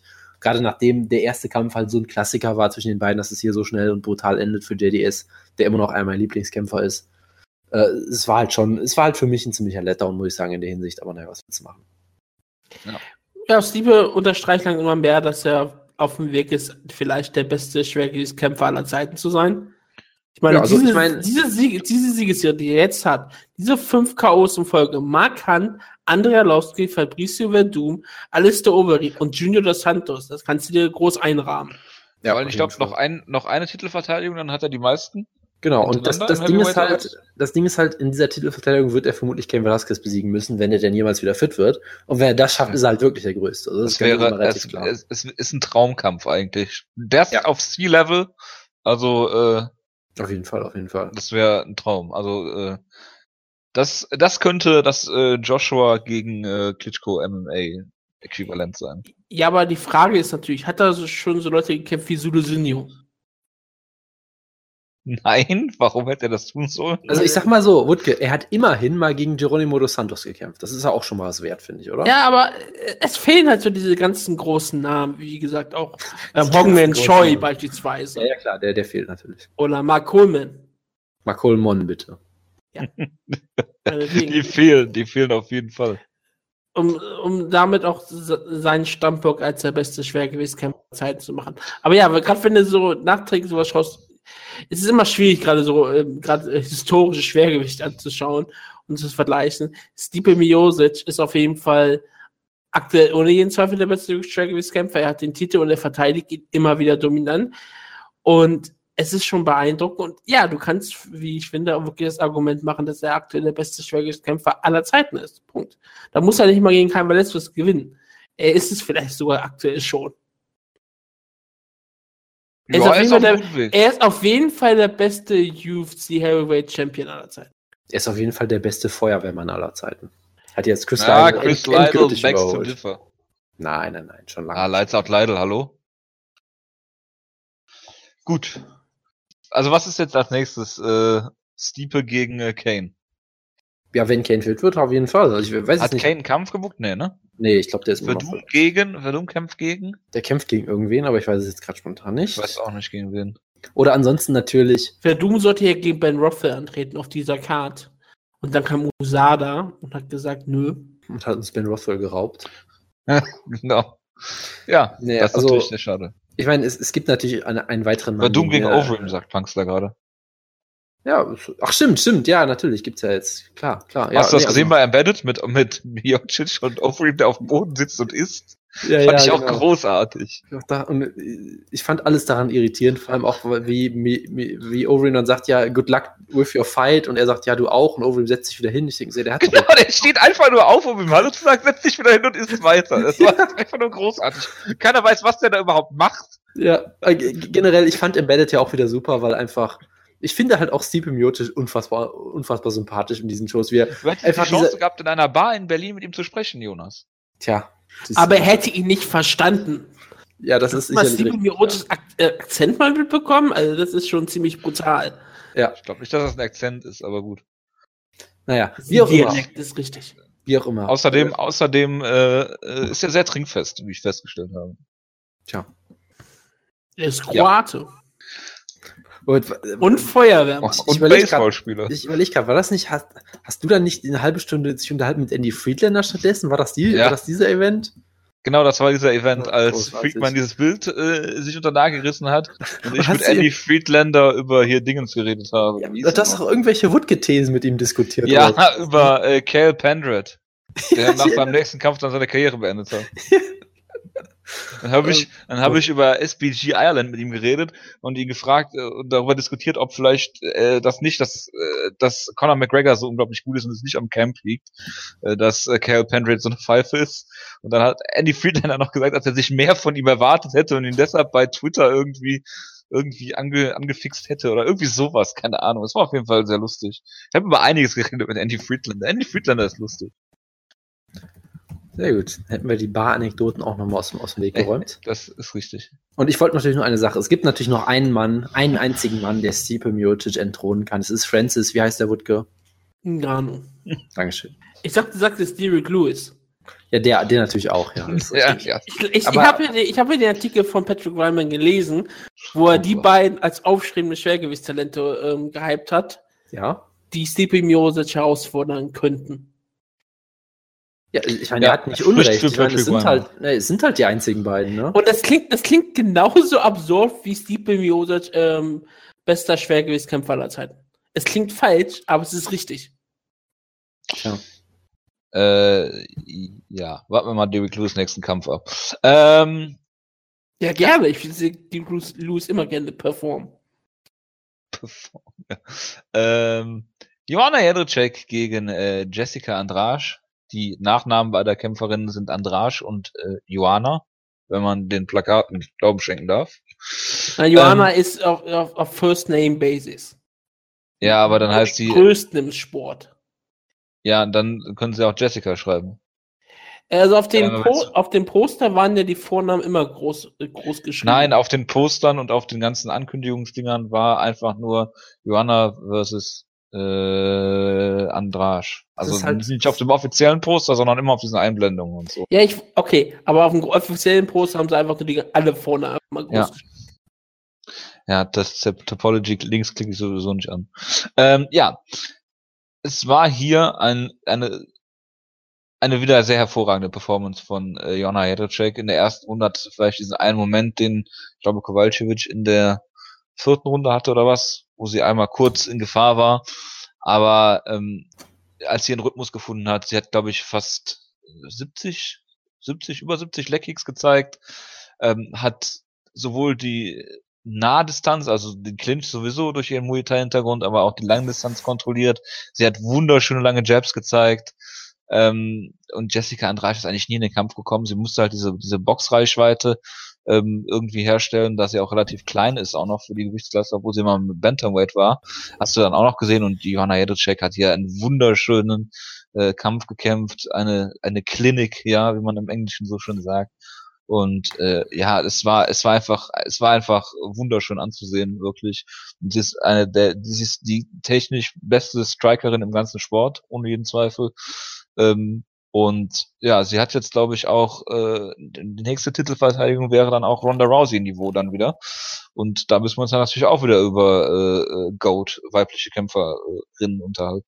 Ich meine, das ist jetzt aktuell ja auch ganz klar. Ich glaube, da kannst du dann keinen Zweifel dran machen, dass Jonas Jędrzejczyk die beste weibliche Kämpferin im Mixed Martial Arts aller Zeiten Weibliche ist. Kämpferin ist übrigens redundant. Ja, ich weiß. Trotzdem habe ich es eben gerade getan, weil solche Fehler passieren. Ja. Aber ich stehe zu meinen Fehlern und du versuchst jetzt immer zu ignorieren deine Ich habe es Fehler. doch selbst gesagt. Okay. Deswegen ähm, ist es auch kein Problem. Ähm, die erste Runde, da hat man immer noch durchaus gesehen, dass das Andrasch ähm, absolut gefährlich sein könnte und wo auch immer wieder das war, was wir angesprochen haben, dass sie ähm, Johanna Jędrzejczyk auch durchaus gefährlich werden könnte. Die kam halt einigermaßen noch durch. Ähm, da hatte, Johanna musste auch noch ihre Distanz, Distanz finden und musste schauen, wie sie mit ähm, Jessica Andrasch zurechtkommt. Und man sah auch noch wirklich diese ganze Power und die Explosivität, die Andrasch hat. Gerade an diesen wunderbaren ähm, Pro-Wrestling-artigen ähm, Suplex in der, äh, Ende der Runde, wo sie einfach äh, Johanna einfach hochgehoben hat, über den Kopf gehoben hat und zu Boden geworfen hat, ohne irgendwelche Konsequenzen zu haben. Aber es sah halt ziemlich cool aus. Aber, Und sie ähm, hat die das- Runde ja trotzdem verloren, ne? Genau, aber das war eine relativ, ich fand die Runde da eigentlich noch ziemlich eng und fand auch da immer noch das Potenzial, da dass äh, Jessica Drasch in den Kampf reinkommt. Weil es war, es war so, dass äh, Joanna die Runde gewonnen hat, aber es war so, dass sie sagen kann, okay, das kann noch in, in ein, jede Richtung gehen. Aber dann ab der zweiten Runde, da hat dann Joanna wirklich gemerkt, okay, das ist so, wie Jessica kämpft, sie kommt nach vorne und ich muss sie einfach immer nur auf Distanz halten. Es gibt ähm, ein GIF, was habe ich ähm, ähm, gesehen auf Twitter, ich weiß nicht, wer es gemacht hat, auf jeden Fall habe ich es nur gesehen, wo einfach nur gesagt wurde, so, so äh, kämpft man gegen Pressure-Kämpfer. Und das hat Johanna hier perfekt gemacht. Immer wieder komplett auf Distanz halten. Immer wenn Andrasch rein, reingehen wollte, gab es entweder einen Headkick oder es gab einen Frontkick oder es gab einen Legkick oder es gab einen sehr, sehr weiten Jab oder es ging mal sehr schnell zum Körper. Sie hat Andrasch einfach nie rankommen lassen. Und dadurch musste Andrasch immer wieder, ähm, musste wieder stoppen, musste sich wieder neu aufbauen und hat dann wieder versucht. Dann hat wieder Johanna gekontert. Und falls, und falls dann Andrasch dann selbst mal ein bisschen gewartet hat, dann ging halt Johanna auf einmal nach vorne und hat äh, Andrasch plötzlich unter, äh, unter Probleme gesetzt. Und das war einfach ähm, brutal und ziemlich gut. Und das war halt zum Beispiel hier eine absolut perfekte Leistung. Gerade, wie gesagt, auch in der ersten Runde hat ja Johann auch eine äh, Schwellung kassiert und manche Kämpferinnen oder manche Kämpfer auch, logischerweise, dass sich von sowas auf jeden Fall nervös machen. Das braucht, wenn man sieht, okay, die Kraft, die Andrasch hat, ist, ist beeindruckend und sehr gefährlich, während jemand die ganze Zeit mit seiner Maus Zeit nur am Unterrattern ist. Das ist Jonas. und es ist sehr laut. Ähm, aber das war halt wirklich dann absolut perfekt gemacht, muss ich ganz ehrlich sagen, wie Johanna sich davon überhaupt nicht nervös machen ließ und einfach ihr Geld weiterwirkte, sie komplett zusetzte, wie gesagt, 70 Leckkicks. Andrasch war Ja, völlig am hat Ende. Sie, und ich bin hat, sie hat, also hat Joanna gut geworkt, würde ich auch sagen. also es, es war wieder ein Kampf, wie man sich Johanna vorstellt. Es war vielleicht noch nicht, noch nicht brutal genug, aber das liegt einfach daran, dass Andrasch auch ziemlich einstecken kann. Ja, also Ja. Ähm, was, was Joanna Jędrzejczyk so ein bisschen fehlt, ist diese One-Punch-Knockout-Power. Das ist einfach ein bisschen schade, ähm, weil dann, dann hätte sie natürlich auch vielleicht sogar das Potenzial, mal ein Pay-Per-View zu Headline. Da bin ich ganz, ganz äh, fest von überzeugt. Und ähm, wenn du schon von Worken sprichst, sie hat hier wieder natürlich ihre Signature gezeigt, Takedown stoppen und bestrafen, immer einen Wizard gehabt und äh, selbst Takedowns, die Jessica Andrasch geholt hat, das war einfach nur Verpulverung von Kraft und dann äh, ja beim Aufstehen wieder irgendwas kassieren. Also das ist wieder wunderbar gemacht worden von äh, J- Joanna Jędrzejczyk.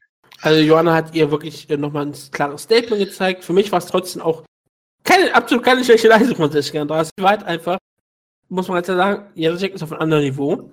Und Andrade hat alles versucht, was sie versuchen konnte. Man hat es einfach nicht geschafft. Das ist keine Schande. Ja, um mal einen gewissen äh, prominenten MMA-Kämpfer aus New Jersey zu zitieren, ähm, there's levels to this. Das hast du ja halt sehr deutlich gemerkt, dass Andrasch halt mit, mit ihren technischen Limitationen, die sie auf jeden Fall hat, immer halt durchgekommen ist bisher. Und das auch gegen durchaus gute Gegnerinnen, aber halt nicht gegen die beste Strikerin im Sport. Und da hast du halt gemerkt, ihr ganzer Stil hat halt riesige Lücken. Sie hat halt es überhaupt nicht geschafft, die Distanz zu schließen. In der ersten Runde ja noch so ein bisschen, danach ging es halt überhaupt nicht mehr.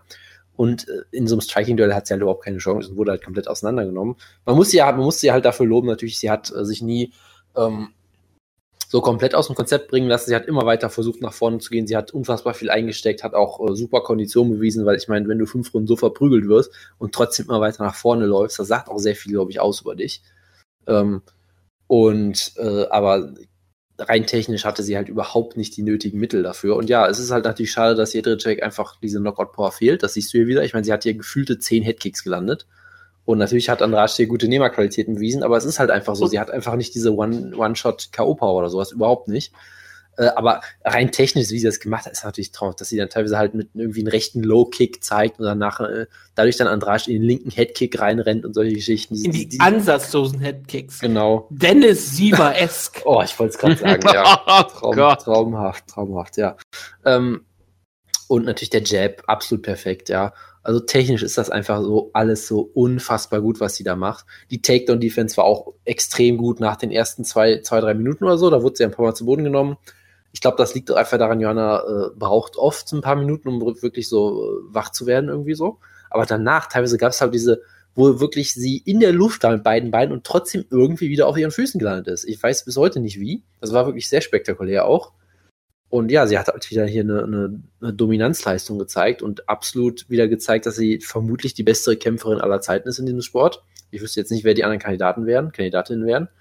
Ähm, ja, ähm, und von daher traumhaft. Es war halt, es war halt für mich in dem Sinne quasi schade, dass ich mir gedacht habe, hey, das ist der Kampf, wo sie richtig herausgefordert wird, nochmal mehr, vielleicht sogar als gegen Adelia. Das ist der Kampf, der stilistisch am schwierigsten ist für sie, wo viele Leute auf einen Upset tippen und nö, sie hat ihn komplett dominiert. So, das war halt, das war halt schon viel einseitiger als erwartet. Ne, das war halt dann vielleicht nicht ganz so packend oder sowas, aber trotzdem natürlich eine traumhafte Leistung von ihr. Und sie hat wieder untermauert, dass sie halt absolut Weltklasse ist. Und ja, das freut mich natürlich, weil sie halt auch als Persönlichkeit unfassbar unterhaltsam und sympathisch ist. Und deshalb ist es natürlich schön, dass sie weiter ihre Regentschaft ausbauen kann. Und hey, für Jessica Andrade war es auch kein so schlechter Teil. Sie konnte ihrer Freundin einen Heiratsantrag machen nach, im, Ka im, im, im in Texas wurde dafür noch bejubelt. Also ist doch alles auch schön gewesen. Ja, das muss er auch mal schaffen, das stimmt. Ja. Gut. Dann, wer ist denn die nächste Herausforderin für Johanna Champion?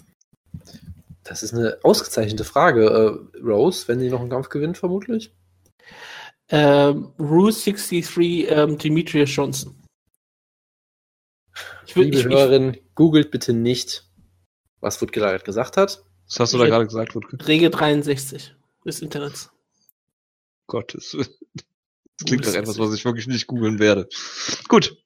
Dann äh, Brot. Damien Meyer gegen äh, George, Roche, wie auch immer, Masvidal. Kann ja mal einer von euch anfangen. Ja, also es lief im Prinzip so, wie man sich das gedacht hatte. Ja, im Stand wurde Maya teilweise äh, sah er unfassbar alt aus. So, ich meine, er sah auch generell sehr alt aus, er ist halt auch sehr alt. Aber im Stand natürlich relativ chancenlos. Am Boden dominiert er halt Masvidal nach allen Regeln der Kunst, der trotzdem natürlich überleben kann, weil er halt immer noch auch ein sehr guter Grappler ist, aber ne, da trägt ihn halt Maya einfach mit, äh, nimmt ihn da Huckepack und trägt ihn, lässt sich da durch die Gegend tragen. Ist halt einfach wieder unfassbar beeindruckend.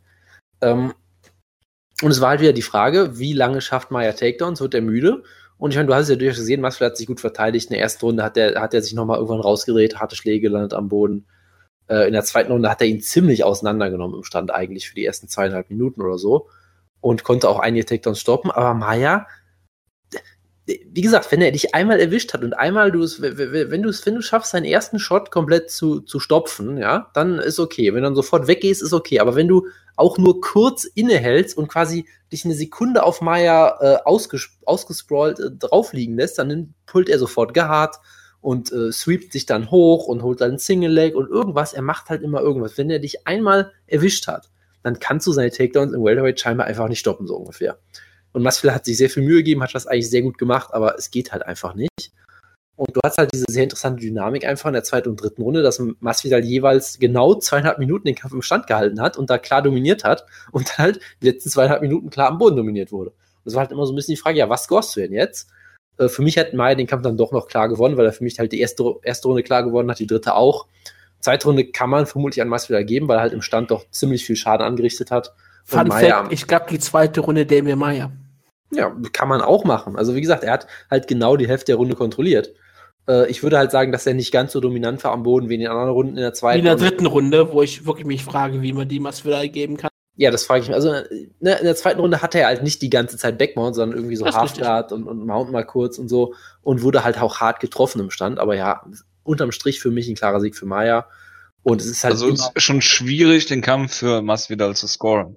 Und der Ja, ist natürlich auch, enttäuscht find dann auch. gewesen, dass die Decision nicht für ihn war. Also das es war, naja. es war ein sehr typischer Masvidal-Kampf, weil er ist halt immer enttäuscht nach solchen.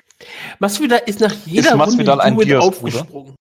Ja, das war, ich fand das sehr großartig, dass Masvidal sofort versucht, die Punktrichter zu beeinflussen. So, hey, ich habe gerade eben mal dreieinhalb Minuten Huckepack getragen. Yay, ich hab's überlebt. Ich bin nicht submitted worden. ja, und sofort anfängt zu feiern. Ich fand's Gib mir großartig. die Runde.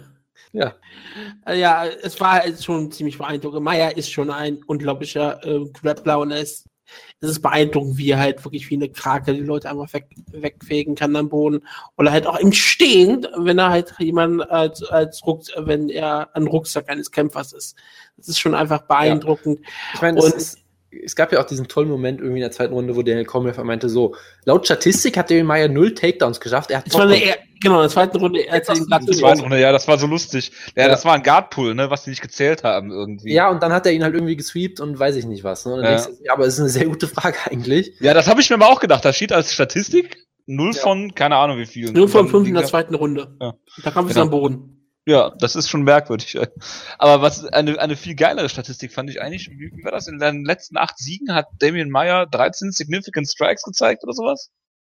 Und trotzdem nicht all seine Gegner völlig auseinandergeschraubt. Ja, Und, und, äh, weil halt Significant Strikes auch nur zählen, die im Stand stattfinden. Ich meine, der kann ja sogar ähm, jemand am Nein. Boden haben, aber da werden die ja nicht Ground and gezählt. Pound, also äh, Michael Bisping, äh, Ground and Pound ist auch, sind auch Significant Strikes. Ja, natürlich. Dann hat er hier aber sehr viele, gerade auch in der ersten Runde. gezeigt. Das stimmt, aber das Nein. war vor dem Kampf. Okay, ja, also es, es gibt ja zwei verschiedene Statistiken. Das eine ist ja quasi, wie viel Strikes steckt er ein?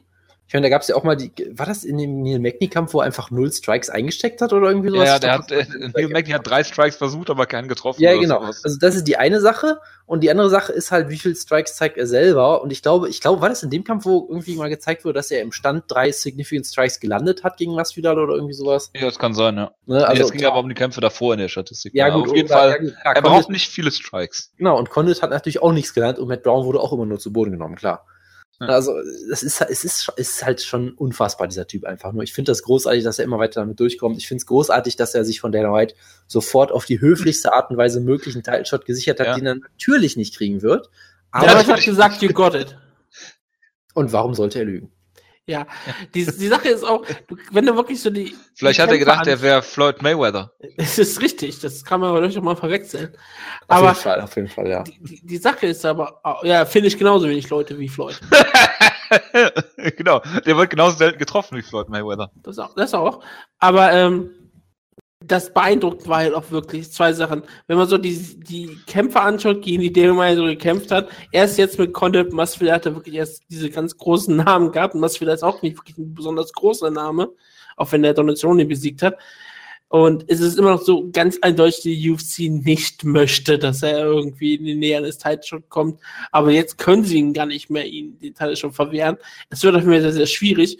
Vielleicht können sie ja hoffen, dass, wenn Michael Bisping Titel gegen Jolo Romero äh, verteidigt, dass er dann doch noch gegen Tyron Woodley antritt vorher. Das wäre vielleicht die einzige Möglichkeit, weil Woodley gegen äh, Meyer klingt nicht besonders interessant für die UFC. Aber es ist natürlich trotzdem die ähm, richtige Sache, muss man ganz klar sagen. Und die zweite Sache war, man hat ja auch wirklich gemerkt, dass die UFC überhaupt nicht möchte, dass der, der immer den Kampf gewinnt. Denn scheinbar haben sie den ganzen Kombinationen aufgefordert, alles, was Masvidal macht, unglaublich zu loben. Und zwar dem Meyer nicht schlecht zu reden. Das war, es war Meyer nie schlecht geredet, aber jede Aktion, die Masvidal gelungen ist, wurde aus, ausführlichst gelobt meine, und wurde ja- ganz stark geredet. Das war das beeindruckend. schwierig für. Es wurde ja zum Beispiel auch so dargestellt, sorry, am Ende der ersten Runde, dass er quasi den Meyer kurz vor dem Knockout hatte, was ich Ja, auch genau. nicht so ganz nachvollziehen konnte. Also ich fand halt schon, da, dass du in der zweiten und dritten Runde schon gemerkt hast, im Stand liegen da natürlich Welten zwischen den beiden und Masvidal hat das sehr gut gemacht. Trotzdem war es vielleicht ein bisschen sehr pro Masvidal. Aber, gerade eine, Äh, Masvidal hat aber auch nicht viel gemacht. Der hatte ja viel zu viel Angst vor einem Takedown. genau. Ja, also äh, klar, ich aber dachte das, mir auch, das, Masvidal das, hat sich was- aber auch echt dumm verhalten manchmal.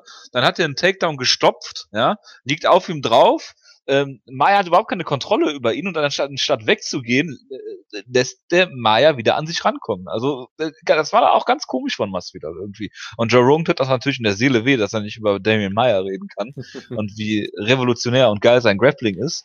Und er hat ja auch im Vorlauf schon beim Entrance gesagt, er ist der beste Grappler im MMA. Ähm, vielleicht der Einzige, der an den rankommt, wäre Jacare Silver. Ja. Und dabei ist er doch Jacare da Sousa. Ja, Genau. also das kann, kann jedem mal passieren, würde ich sagen. Ja. Aber ähm, wo es auch wirklich, wie ich es nochmal ganz klar sagen wollte, wo die Kommentatoren ganz klar auf der Seite Masvidal war, hat man das schon in der ersten Runde auch noch gesehen, nachdem die Runde vorbei war und beide Kämpfer sahen ziemlich äh, fertig aus, wurde eigentlich nur darüber geredet, dass der Meier aus der Puste ist. Ja, und Äh, der äh, Masvidal ja, auf der auf der auf der, Masvidal auf der stehen sitzt K.O. war und und so schwer am geatmet Atmen war. hat. Ja. Also, es ist, es ist äh, unfair auch gegenüber Masvidal. Es war, ein, es war ein guter Kampf von Masvidal, denn der Mai ist halt so unfassbar gefährlich. Willst du machen? Was willst du in der ersten Runde machen? Es war gut verteidigt von Masvidal. Mehr kannst du nicht tun. Hat die Runde überlebt und hat am Ende sogar fast noch Und er hat sich Sehr gut in gute Aktion gelehnt. Ne? hat Er das ihn wunderbar abgelegt. gemacht Ja. und ähm, hat auch, äh, wie gesagt, dafür gesorgt, dass Maya nichts wirklich Gefährliches, richtig Gefährliches machen konnte, halt Kontrolle ausübt. Und am Ende hat er jetzt sogar geschafft, dass er den Rucksack abnehmen konnte und konnte auch einige Aktionen zeigen. In der zweiten Runde hat er sehr viel wunderschöne Schläge gezeigt, bis, bis, bis Maya irgendwann den Takedown schaffte. Und in der dritten Runde hat Mike gesehen, okay, Masvidal war halt auch schon völlig fertig, genau wie Maya. Und er war sich aber auch sicher, dass wenn er jetzt wie- wieder einen Fehler macht, er zu Boden genommen wird und hat sich deswegen in der dritten Runde vielleicht auch nicht mehr so sehr getraut, wie du auch schon angesprochen hast, Jojo. Und das hat ihn vielleicht am Ende den Kampf gekostet. Aber das kannst du am Ende Masvidal nicht ausrichten, dass er gegen einen der besten Kämpfer der Welt am Ende verliert. Maya, hat- äh, also Masvidal hat einen hervorragenden Kampf gekämpft und äh, Ja, es und- hat nicht gereicht. Er Und, er äh, ist einfach schlechter. Aber das meine ich nicht negativ.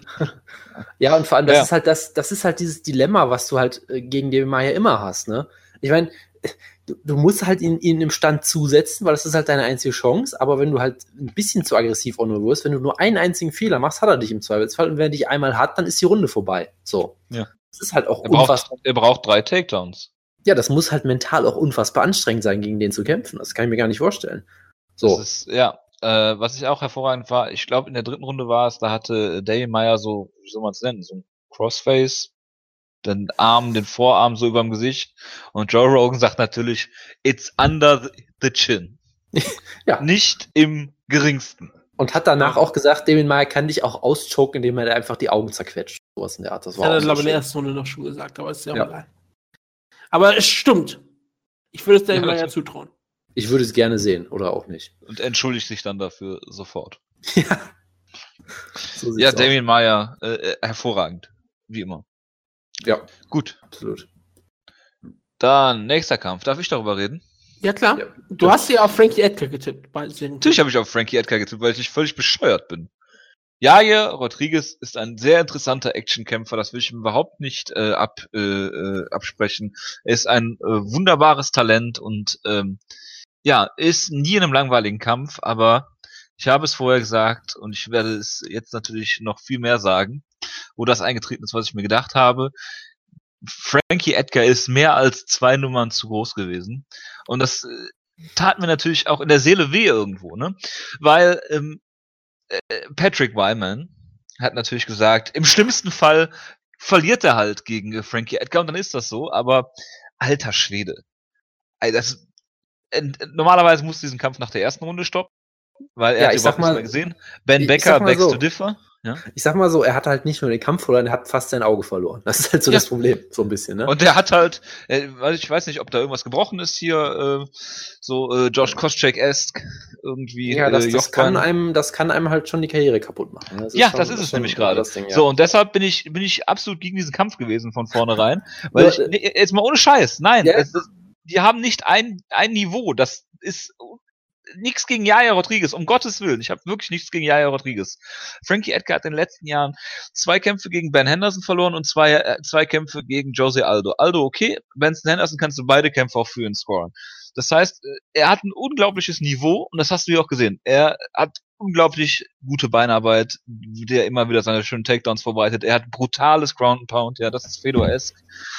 Ähm, und äh, ja, er, halt- er lässt halt nicht, er, lässt sich halt nicht in Ruhe. Und das ist, das ist, hat mit, dann mit Lernen halt auch natürlich auf der einen Seite was zu tun, aber das hat, wie du schon gesagt hast, Jair Rodriguez fast sein Augenlicht gekostet, vermutlich, vielleicht äh, Teile seiner Karriere.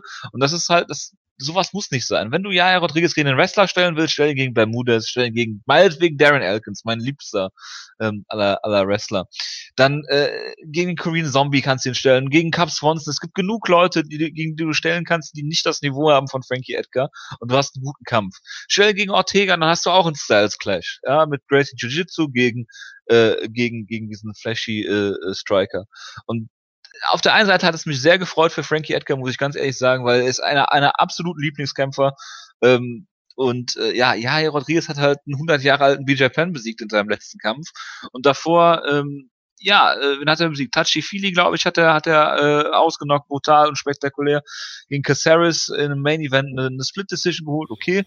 Ähm, Dan, Dan Hooker, Charles Rosa, äh, äh, Charles Rosa und ja, das ist halt, das sind alles keine schlechten Gegner, aber es ist halt auch alles kein, kein Top-Niveau. Und das ist, Frankie Edgar ist nun mal der zweitbeste Featherweight-Kämpfer, den wir aktuell haben. Und, Frankie äh, ja. Edgar ist nicht BJ Penn.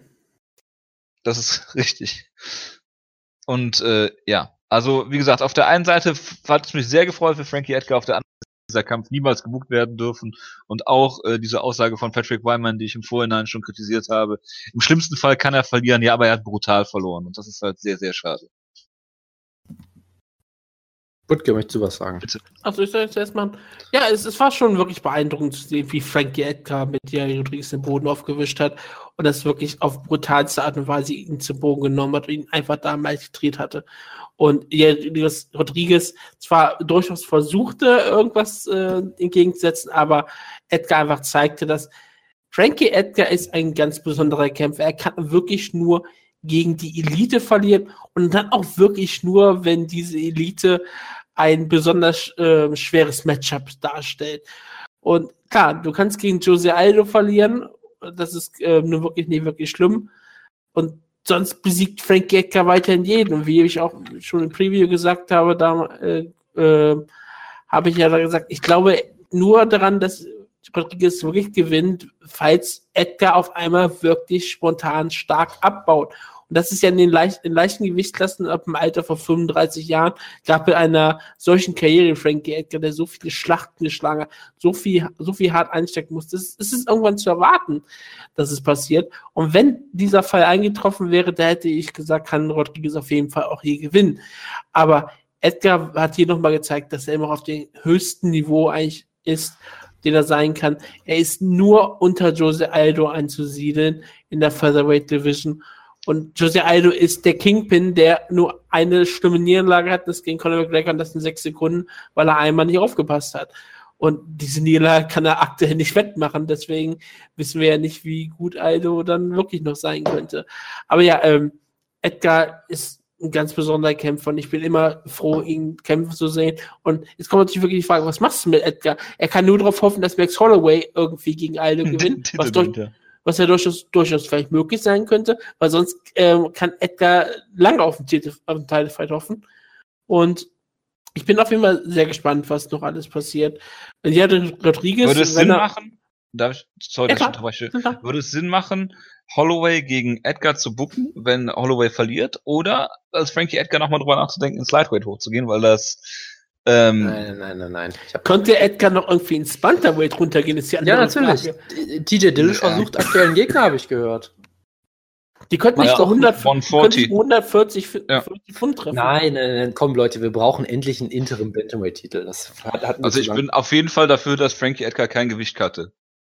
Tja. Nicht mehr als unbedingt nötig ist. Weil Frankie Edgar hat auch sehr, sehr viel Schaden in seiner Karriere genommen. Das muss man auch mal dazu sagen. Klar. Also, äh, wenn ich vielleicht noch mal kurz was zum Kampf sagen äh, Nein. sollte, weil ich bin ja der, der hier Kreide fressen muss. Ich habe ja auf Ja, diesen, Zu Recht äh, auch. diesen gewissen Rodriguez hier getippt mit schweren Du hast auf den getippt? Bist du wahnsinnig? Er Ja, hat hab ich, natürlich. getippt, ja. Ja, ich hab's Patrick. Wyman, Patrick, Patrick Wyman natürlich auch. Deshalb, da war ich halt Ja beeinflusst. gut, der war wahrscheinlich Uber-Fahrer an dem, in dem Moment, wo er das getippt hat. Das ist äh, höchstwahrscheinlich, ja. Nein, aber ähm, ich hatte halt gedacht, dass dieser Reichweitenvorteil und die Aktivität im Stand irgendwie schwieriger wird und äh, äh, nein, also Frankie Edgar hat die Distanz locker geschlossen. Er hat die Takedowns sehr einfach geholt eigentlich. Das hat mich in der Form auch überrascht. Äh, am Boden ist Edgar einfach einer der besten Top-Control-Grappler im Sport aktuell, was auch eine Entwicklung der letzten paar Jahre ist. Ja, ich meine, das hast du im Cup-Swanson-Kampf und so schon gesehen, aber das war halt im Lightweight nie der Fall, weil die Leute einfach zu groß waren. Und jetzt ist er halt unfassbar gut geworden in der Hinsicht und hat ja Rodriguez da halt zerstört. Hast du halt auch gesehen. Rodriguez ist kreativ, er ist dynamisch, er, ähm, er, er zeigt viel am Boden auch, aber er hat, er hat halt, er hat halt noch sehr große Lücken. Ja, und das, das, das hat er, das hat gegen Edgar überhaupt Ja, aber wie gesagt, Hätte wenn du gegen einen Wrestler stellen willst, stell ihn doch gegen Darren Elkins, meinetwegen, wirklich. Das ist zwar ein furchtbarer Ja. Kampf dann, Also- aber dann kannst du ihn testen. Oder du gibst ihm einen Actionkampf, aber doch nicht Frankie Edgar. Bitte. Ja, also, sie haben halt gedacht, dass er schon soweit ist. Und das Ding ist halt, du kannst es so gesehen nur auf eine Art und Weise rausfinden. So, wenn, wenn Das er halt gewonnen ja hätte. vorher sehen, genauso wie Rodriguez jetzt mal.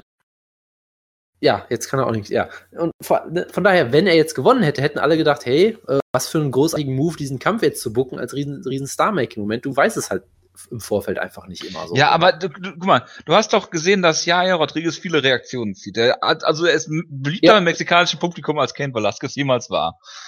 Der ist doch Mexikaner. Ja. Ich dachte, Ken Velasquez ist auch Mexikaner.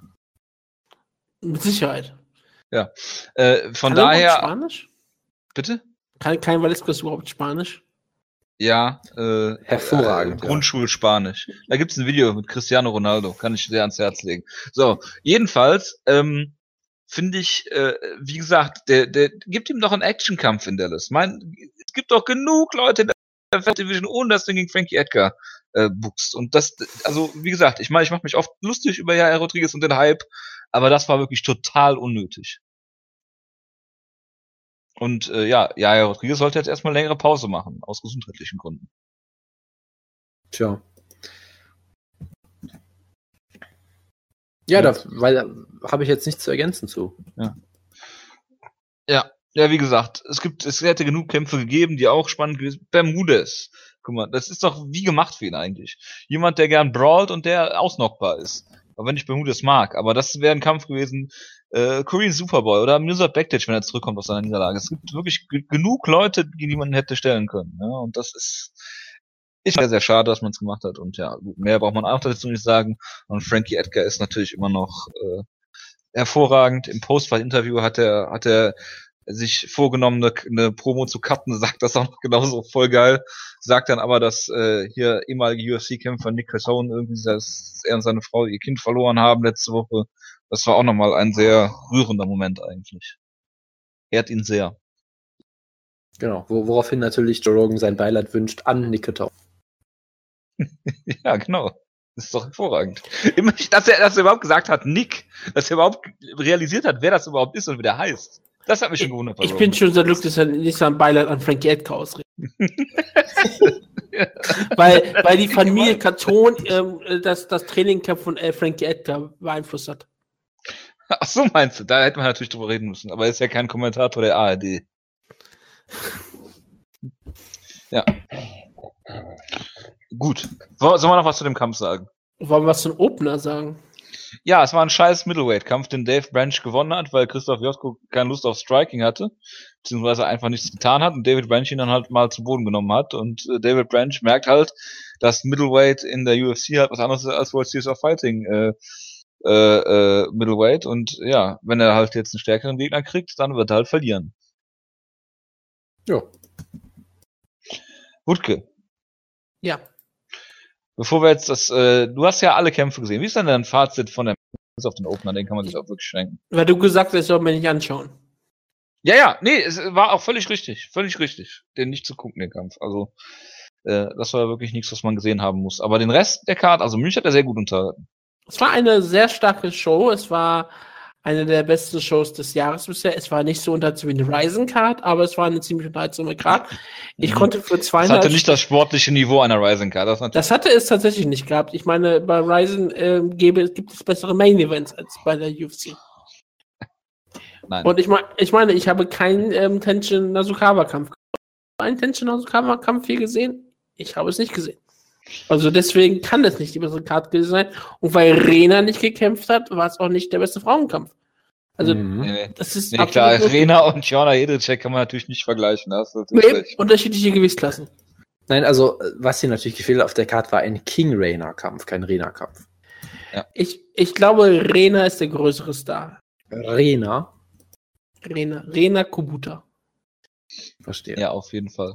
Hast du denn den äh, Main Event der Prelims gesehen? Aber ja, King Rena ist großartig. bevor du sagst. Ja, Reina heißt ja schon Königin auf Spanisch. Ich weiß, er ist, er ist König, Königin. Ja, das ist so wie so, das ist das ist so wie Hennen the Baron Barau, so großartig. Großartig, ne? Ja, äh, nein, ich sage sonst überhaupt nichts bis auf irgendeinen Schwergewichtskampf. Okay. Das hat also Eddie Alvarez gegen Dustin Poirier verpasst. Ich habe von den Prelims nichts gesehen. Also du musst dir den Kampf ungefähr so vorstellen. Eddie Alvarez steht da wie ein Heavyweight-Kämpfer, Also bewegt bitte. sich null, Ähm, Ja, also- äh, wie ein richtiger Heavyweight-Kämpfer oder wie Baruto. wie ein echter Heavyweight-Kämpfer. So Okay. wie Stipe Miocic, flat-footed und wirft alles bis auf die Küchenspüle. Tja. Ja, also ich war sehr enttäuscht von Eddie Küchenspüle. Alvarez. Ähm, Dustin Poirier sah auf jeden Fall anfangs sehr viel besser aus, viel leichtfüßiger. Hat- So ist das halt, wenn du, wenn, wenn du gegen den besten Puncher im Lightweight kämpfst. Bullshit. Ja? Dustin das Poirier war das kurz davor, den Kampf zu Puncher im verlieren. Lightweight. Das hat nichts zu tun mit Enttäuschung. hier. Das war einfach ein großartiger Kampf, ja. Und der dann halt Es, natürlich. natürlich auch war es ein ich, das sage ich doch gar nicht. Ich sag nur, dass Dustin Poirier wesentlich beweglicher und aktiver war, in Ja, das technisch war doch vorher klar. in, ja, das, vorher war gar nichts klar. Äh, und äh, dass beide keine Defensive haben, äh, war vorher klar. Und äh, ja, äh, dass du Eddie Alvarez nicht mal eben äh, wegfiedelst, wenn du nicht gerade Conor McGregor bist, hat Dustin Poirier dann auch gemerkt. Hat an äh, dem, äh, ja, an der Leiche von Eddie Alvarez kaputtgeschlagen. Dann hat Eddie Alvarez ihn fast ausgenockt.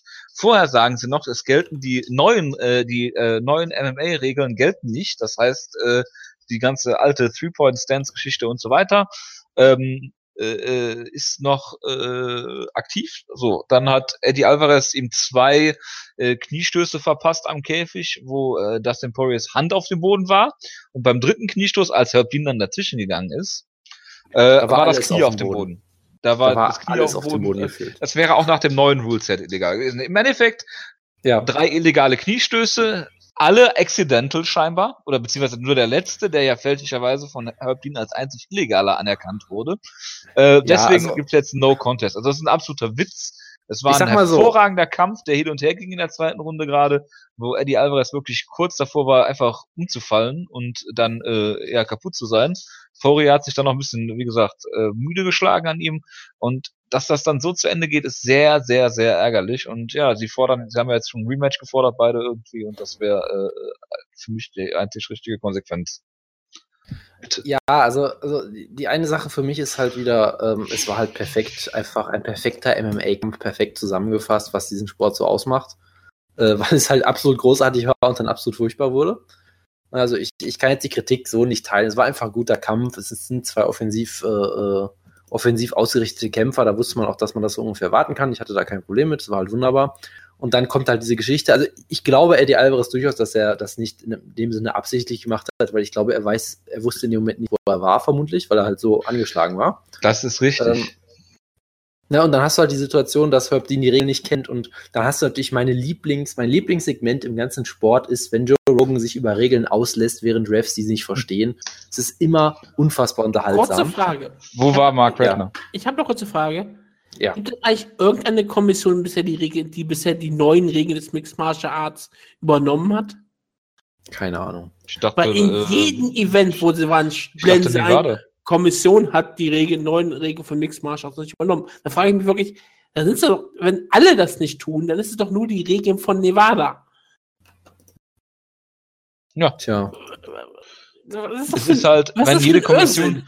wenn, wenn, wenn jede Kommission das einzeln entscheidet, sind es halt auch keine Unified Rules, ne? Ja, Das, ist halt nicht ich ja vereinheitlicht. Es Punkt, sind die ja. Nevada Rules of Mixed Martial Arts. Ja, was, Ja, das, was ja auch keine halt Rolle auch spielt, eine- weil es waren ne- entweder drei oder ein illegale, eine illegale Aktion. ja, es ist halt in dem Fall wirklich egal. Das ist ja das Kein Tolle daran. Unterschied. Ja, in dem Fall ist es wirklich vollkommen egal.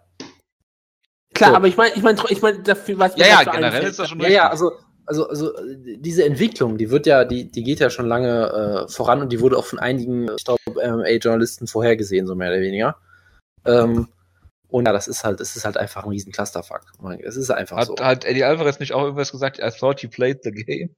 Ja, irgendwas hat er auch noch erzählt. Aber ich dich erstmal totgelacht. ganz ehrlich, der Typ hatte eine Gehirnerschütterung vermutlich, da würde ich jetzt eh nichts groß drauf geben. ne? Nein, ich fand's ja lustig in dem Moment. Ja, ja, klar, andere fand ich natürlich nicht so lustig, weil beide ja ich- wirklich ich- äh, Ich, sehr ich viel meine ganz ehrlich, ganz ehrlich, Big John McCarthy hätte ihm zugestimmt und hätte, hätte ihn einfach vermutlich zum Sieger erklärt. Ich wollte gerade sagen, Ähm, TKO Injury, Doctor ja. Stoppage. Klare Sache. Ich meine, Nee, er hat aber, seine, ähm, seine, was sein Eyeball hat er gefühlt oder was? Hat Ja. Das klingt auf jeden Fall sehr, sehr angenehm. Aber er war wieder okay, hat er dann ja auch noch gesagt. Ja, ja, genau. Nee, also es war halt wieder perfekt. Einfach ein traumhafter Kampf bis dahin, der wieder komplett auseinanderfällt.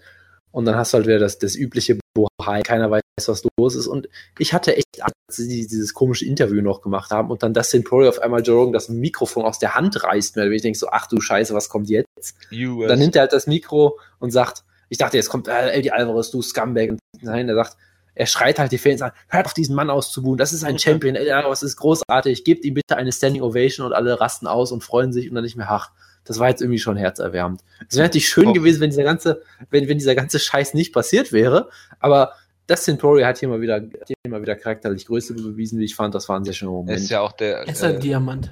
er ist auch einfach der König von Lafayette, Louisiana. das, ohne jeden Das Zweifel, hat also das, das, selbst DC in seinem 30 Minuten Monolog eindeutig. Äh, Ja, ja, also das fand ich immerhin noch, noch einen schönen Moment, auch wenn natürlich generell das alles zum Heulen war irgendwie. Naja. Äh, Wutke, was ich noch fragen wollte. John Anik redet immer sehr viel über äh, Geografie. Wie, wie würdest du einen äh, Geofetisch bezeichnen? Gibt es sowas?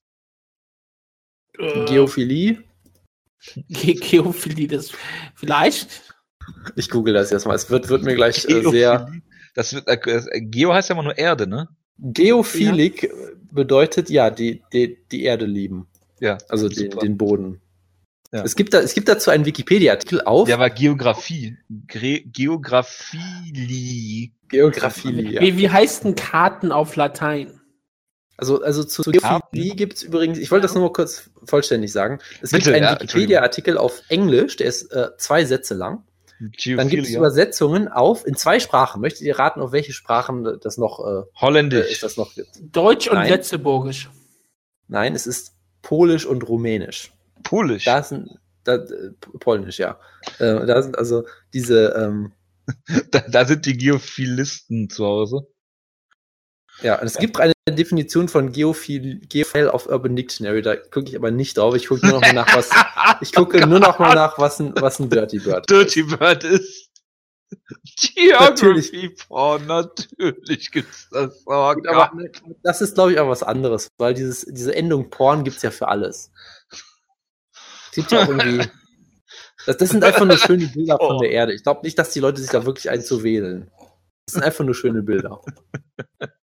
Wutke, das, das, das, das akzeptiere ich so nicht. Das ist mir nicht ausreichend. oh Gott. Seid froh, dass ihr nicht seht, was Wicke gerade aktuell in den Gruppenchat postet. Es So, ist wirklich kommen wir- harmlos. Es ist wirklich ist harmlos. Dann ist gut, ich klicke nämlich nicht auf Links. So. Äh, Jason Knight gegen Chess Skelly wäre der nächste Kampf. Und äh, da hat mich gewundert, dass Joe Rogan nicht darüber geredet hat, wie sich Chess Skelly in der ersten Runde den Arm gebrochen hat beim Checken von einem Bodykick, was man nämlich ganz, ganz deutlich gesehen hat. Und da hat Jason Knight in seinem äh, hervorragenden Redneck-Dialekt äh, erstmal nach dem Kampf schön drüber geredet. Ähm, ja, es war ein äh, äh, Kampf, in dem äh, ja, Jason Knight eigentlich die Oberhand hatte. Äh, Chess Skelly wollte ringen. Das ist ihm auch gelungen. Allerdings hat da äh, dann äh, Jason Knight auch den Bodenkampf dominiert. Er hatte Mission Control, wo DC dann darüber geredet hat, dass er auch mal Mission Control probieren sollte oder sowas. Das war auch eigentlich ganz lustig. Ähm, ja, dann hatte er natürlich den Ansatz zum Omoplater, zum Gogo-Plater. Äh, Joe Rogan ist fast ausgerastet. Vor Freude ich natürlich auch. Und in der dritten Runde gab es dann, also im Stand-Up hat äh, Jason Knight sowieso dominiert und dieser äh, Wrestling-Gameplan ist dann halt nicht aufgegangen für äh, Chess Skelly, auch weil er den Arm halt äh, kaputt hatte, gebrochen hatte und den Jason Knight ja auch nachher noch gesagt hat, dass er das sogar gehört hat, wie es immer ge, ja, geknistert hat oder wie auch immer im Arm von Chess Skelly. Dann hat er in der dritten Runde einen wunderschönen Uppercut gezeigt und äh, es war auch für mich hier eine Late Stoppage, hat sich so ein bisschen durch den ganzen Event gezogen, aber wunderschöner äh, Sieg von äh, Jason Knight hier. Also dieses Kartenporn ist absolut großartig. Ja. Ich schaue gerade auf diese Karte das Zeitalter des Deutschen Reiches, Dritten Reiches, die hier im irgendeine englische Mhm. Karte ist. Germany, the beautiful travel country. Und ja, es ist, es ist, es ist eine wunderschöne, wirklich eine wunderschöne Karte, über die Jojo, glaube ich, lieben, wenn er sich hier durchschaut. Nein, es, es sind wunderbare gezeichnete Bilder drauf und bekannte Persönlichkeiten und äh, Maschinen, Gottes Leu- und Maschinen, Maschinenleute mit, äh, mit, äh, mit Reichskriegsflagge und mit Hakenkreuzflagge. Also alles, was Jojo immer sich von Deutschland wünscht, ist hier, ist hier zu sehen. Leute, was passiert hier gerade wieder? Ich weiß nicht, ich Königsberg nur über den Kampf geredet. Königsberg ist auch noch deutsch. Ja, Natürlich ist das. also das ist alles, was er sich immer wünscht. Sogar das Sudetenland. Nee, das ist noch gar nicht dabei. Schade. Nein, das Sudetenland wurde ja erst äh, im Laufe Später. des Zweiten Weltkriegs Ja, annektiert. auch, auch Österreich ist hier noch nicht äh, dazu Das gehört. nicht Großdeutschland, das ist das Deutsche Reich, das muss man halt dazu Das sagen. Aber das dafür ist Reich. Preußen noch dabei, oder? Genau, alles, was du dir so vorstellst. Also, Jason Knight, großartiger Ja. Kämpfer auf jeden Fall. Äh, einer meiner Ein Lieblinge Ritter. mittlerweile auch. Deus Vult. Ich finde halt weiterhin auch diese Karriere, diesen Karriereverlauf einfach absurd von ihm. Ich meine, er kam halt wirklich in die UFC als dieser Typ, der gegen Kawajiri gekämpft hat und nicht ringen kann und einfach immer wieder zu Boden genommen wurde und da Rubber Guard versucht hat und Kawajiri hat gesagt, nö, du kannst mich mal, weil Kawajiri ist so der, ein, der eine Featherweight, gegen den du das, glaube ich, komplett vergessen kannst, ungefähr. Und er war halt auch noch ziemlich jung, äh, jung dabei und so. Ähm, und dann kam er halt hin und hatte irgendwie noch keine Ahnung von nix irgendwie und konnte überhaupt nicht ringen und hat halt nur versucht, äh, aus seiner Guard zu grappeln irgendwie. Dann im nächsten Kampf konnte er auf einmal boxen, denkst so, hä, warum kann der auf einmal boxen? Und jetzt kann er auf einmal ringen und denkst so, hä, warum kann der auf einmal ringen? Also er macht in jedem Kampf irgendwie so einen Schritt, äh, so einen riesen, riesen Entwicklungsschritt. Er ist ein großes Talent auf jeden Fall. Er hat eine interessante Persönlichkeit auf jeden Fall. Äh, wenn man davon absieht, dass seine komische Mississippi Posse, glaube ich, alle diese Confederate Flag anhatten, was natürlich wunderbar ist. dazu, Jonas. Ja, absolut. Das gehört absolut zu MMA dazu. ähm, Ja, auch zu Mississippi. ja, wie auch immer. Ähm, und äh, hat das halt hier wunderbar gemacht. Ich meine, Chess Gelly ist ein echt guter Grappler und der hat ja am Boden ist ja komplett, äh, hatte er komplett keine Chance gegen diese großartige eine Runde von unten verloren, äh, gewonnen. Ja, also es war großartig. Und ähm, das Finish war natürlich auch sehr schön, diese- dieser, dieser äh, Uppercut, mit dem er ihn komplett zusammengefaltet hat. Das war ein, war, war ein traumhaftes Finish auch. Also ja, Jason Knight auf jeden Fall ein Talent, auf das man achten sollte. Und hoffen wir mal, dass sie ihn nicht so schnell äh, nach oben pushen, wie vielleicht andere Featherweight-Talente bei der Show. Vielleicht haben sie ja was daraus gelernt, man wird sehen. Ja, sie buchen jetzt gegen Frankie Edgar. Ja, möglich äh, ist es durchaus. Kannst du das ausschließen? Nein, kann man grundsätzlich nie, leider. So. Dann ja, kommen wir zum äh, Fight of the Night. Zu Recht. Ja. Wie wir alle finden. Sollen wir Wutke anfangen lassen? Ich habe nämlich leider nur noch relativ wenig Erinnerungen an diesen Kampf, weil ich ihn gestern live gesehen habe. Ähm, Wutke, Ähm, ja. bist du da? ja, ich bin da. Dann äh, bitte deine noch taufrischen äh, Impressionen von diesem äh, hervorragenden Kampf. Also ich fand ihn besser als im Main Event und das meine ich auch völlig ernst und meine das nicht ähm, negativ. Das, das brauchst du nicht dazu sagen, das wissen wir, dass du das ernst meinst. Es war auch viel, viel unterhaltsamer und ich fand den Kampf auch gar nicht mal wirklich schlecht. Also nicht, ich meine, manche Leute bestimmt- fanden den Kampf schlecht und waren deswegen unterhalten davon. Also ich, ich, ich sag fand mal ihn so. eigentlich, also nachdem er ihn so schlecht gemacht hat, weil er sagte, oh, der ist so, bestimmt so schlecht, dass er gut sein muss, und hat gesagt, das ist alles, was ich liebe, habe ich gedacht, die erste Runde war eigentlich eine, für Schwergewicht, eine richtig starke Schwergewichtsrunde. Zwischen zwei Leuten, die durchaus Potenzial gezeigt haben, halt, aber nicht, aber halt Ja. nicht auf dem Niveau von UFC. Ja. Also Aber für das Niveau von UFC Schwergewicht haben sie Potenzial gezeigt. erstmal ganz kurz, bevor du gleich weitermachst. Äh, ich und Jojo hatten uns, glaube ich, darauf geeinigt, dass der Kampf eine. Tragikomödie war. Ja. Ja, in dem Sinne, dass er unfassbar lustig und gleichzeitig total tragisch war, weil beide irgendwie ihr Leben um mehrere Jahre, glaube ich, verkürzt haben. Und gerade wenn du das Das ist kombinierst. nicht tragisch bei den Äh, beiden. Meine Fresse. Das, das sind wieder Ei. Aussagen hier. Da kann ich mich Ei. ganz, ganz weit von distanzieren, ja. Gerade we- wenn du auch noch hörst, dann mit, ähm, jetzt habe ich den Namen schon wieder vergessen, äh, der Shane gute Rosario. Rashad Coulter. Was? Also ich dachte, du wolltest über Leute reden, die gestorben sind. Del Rosario! Bitte was? Ich dachte, du willst über Leute reden, die ist gestorben Ich wollte über Coulter reden, verdammt Und willst sagen, dass ich irgendwie eine richtig schlechte Person bin, dass ich so einen Witz gemacht habe? Ne? Gottes Er wollte Willen. über die weißeste schwarze Person auf der Welt Nein, reden. da, da rede ich gleich noch drüber. Erstmal wollte ich Okay. über Rashad Coulter reden. Der Die weißeste schwarze Person. Warte, warte. Du hast es nicht Wutke, gesehen. Wutke, es, es kommt noch. Es war, kommt, es kommt noch, warte. Also erstmal, Rashad Coulter wurde irgendwie kurzfristig verpflichtet, ist irgendwie vor zwei Wochen eingesprungen. Ursprünglich sollte in, sollten im Kampf ja vier, äh, zwei komplett andere Leute stehen. Darüber haben wir letzte Woche gesprochen. Du wolltest Genau. mich nicht ausreden lassen. Genau.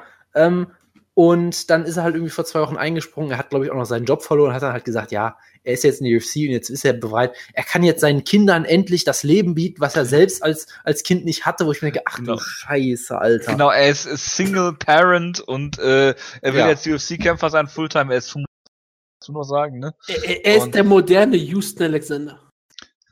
In der Tat. Ja, von, von der Erschöpftheit kann man das durchaus vergleichen, ja. Aber Ja. nicht von dem Niveau. Also Houston Also- Alexander ist um einiges besser. Also das, das meinte ich halt wirklich mit Tragikomödie so. Und dann gab es halt noch den Moment, wo, wo, wo ich mir vollkommen sicher war, dass äh, Daniel Cormier auf irgendwelchen bewusstseinserweiternden Mitteln war.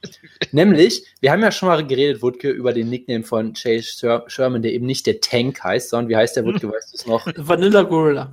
Genau, Vanilla Gorilla. Und er kämpft hier halt ist es. Gegen Rashad Coulter, dessen Nickname ich schon wieder vergessen habe. Der Daywalker. Daywalker, Haben genau. wir letzte Woche auch drüber gesprochen, wo ich einfach nur dachte, okay, Ja, aber jetzt- siehst jetzt nicht aus wie Wesley Snipes. Ist erklärt. Jetzt, jetzt wurde erklärt, warum. Nämlich, das wurde ihm von King Mo gegeben, weil Rashad Coulter ist ein, ein schwarzer Mensch. Ja. Aber laut King Mo ist er der weißeste schwarze Mensch, den es gibt. Deshalb ist er ein Daywalker. Das, der kann quasi in, in der Öffentlichkeit laufen, ohne dass er erkannt und dann sofort erschossen wird von der Polizei oder was ist auch richtig, immer. weil du würdest mir nicht sagen, dass er schwarz ist, hätte ich das nicht erkannt. Siehst du mal. Das meine ich jetzt auch ernsthaft. Ich So, hab, und ich dann- hab, ich habe in den Bildern, ich habe ja letzte Woche den Kopf gesprochen, ich hätte nicht gesagt, ich hätte nicht gesagt, das ist ein schwarzer Mann. Ja, siehst du mal. Und das hat Daniel Cormier sich nämlich auch gedacht und hat gefühlte fünf Minuten nur darüber geredet und sich un unter den Tisch geschmissen Ja. über diese beiden Nicknames. Und ich war mir so sicher, dass er komplett zugedröhnt ist. Es war großartig einfach nur. Ja. Das, das war schon mal das eine Herrliche. Und Er hat den Kampf mit den Simpsons verglichen. genau, er hat den Kampf auch noch verglichen mit äh, Homer Simpson gegen, äh, wie hieß dieser Mike Tyson? Frederick, Frederick Tatum. Ja, genau. Genau, damit hat er das verglichen. Was eine super Fox Co-Promotion ist eigentlich, ne? Ja. Ja. Ja, deswegen Also- doch da bestimmt drüber reden. Und nachdem es all diese lustigen Sachen gab, gab es dann auch den Kampf selber. Wutke, möchtest du bitte, bitte. Erzähl uns, was an dem Kampf gut Ja. war. Und warum, äh, Warum wir die Sendung hier eine Viertelstunde also später er- begonnen haben, weil du den Kampf nachholen musstest. und warum der Sherman-Tank die Zukunft des Schwergewichts ist, bitte. Ich, ich fand, die erste Runde wirkten beide durchaus mobil und fit auf den Beinen. Also, also ich, ich, ich, ich, ich weiß ja nicht, was ich erwartet habe. Ich habe irgendwie Das frage ich erwartet, mich auch gerade. ich habe erwartet, dass die beiden nach einer. Minute, ich habe nach einer Minute, ich habe gedacht, okay, nach einer Minute müssten die völlig aus der Puste sein und können nicht mehr kämpfen. Das habe ich erwartet. Das Aber ich war, habe- ja. Ich habe äh, Taktik gesehen. Ich habe Ideen von Konzepten gesehen. Ideen von Konzept. Ja, sag ich Wer hat hier bewusst so. Genommen?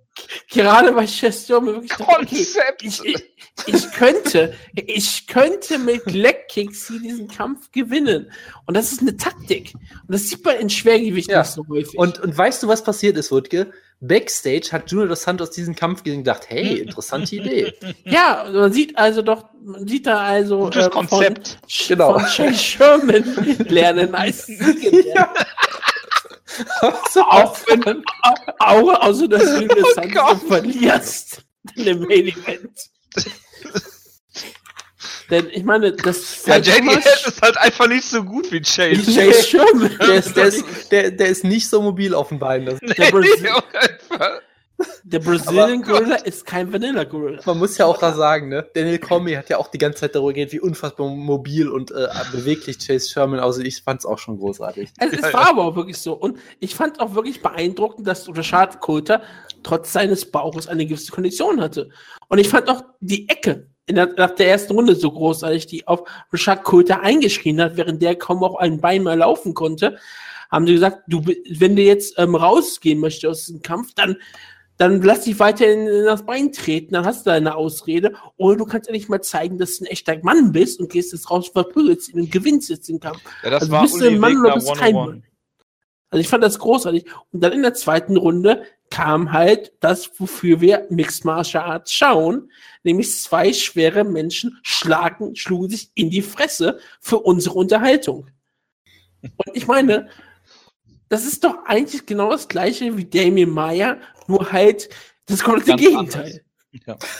Genau, das gleiche nur das Gegenteil, ja. Das Ja, hast du sehr, meine, sehr schön gesagt. Das, das eine im Spektrum, wenn man immer so sieht, das Spektrum, es Ja. muss ja, es muss ja einen links Da und ist einen jede Menge rechts geben. Spektrum. Das ist jede Menge Spektrum, ja. Das Und ich ist- meine, man muss ja beide Sachen erfüllt bekommen, ja. Man, muss- man, man kommt, man, man sagt sich, ich gehe zu Mixed Martial Arts, um die Kunst des Kampfsportes zu sehen. Man holt sich ein Glas Rotwein und genießt Damien Meyer bei der Arbeit Hm. zuzuschauen. Aber Ja. im heimlichen Sinne möchte man sich einen, runterholen und Rashad Coulter bei der Arbeit zuschauen. Ich hab's gecallt. Ich hab's gecallt. Jojo, bereust du jetzt, dass wir Wutke gezwungen haben, den Kampf nochmal zu gucken? Ich, ich Ja. bin sehr froh, dass wir es gemacht haben, muss ich sagen. Und ich meine, die, diese Runde war doch großartig. Rashad Coulter konnte nicht mehr laufen, aber er konnte noch schlagen. ja, und das hat gereicht, um Chase Sherman dreimal ungefähr fast auszunocken. Das war herrlich. und es war großartig, weil die, die ganze Zeit ging es nur darum, wer jetzt umfällt, wer jetzt zuerst umfällt, da springt der Ringrichter sofort rein. Es ging nicht mehr darum, wer hier der bessere Kämpfer ist, sondern es ging einfach nur darum, stehen zu bleiben. Es Ja. war so wie, es war wie, wie, wie wenn zwei fette Wrestler sich ein Schulterblock-Duell geben.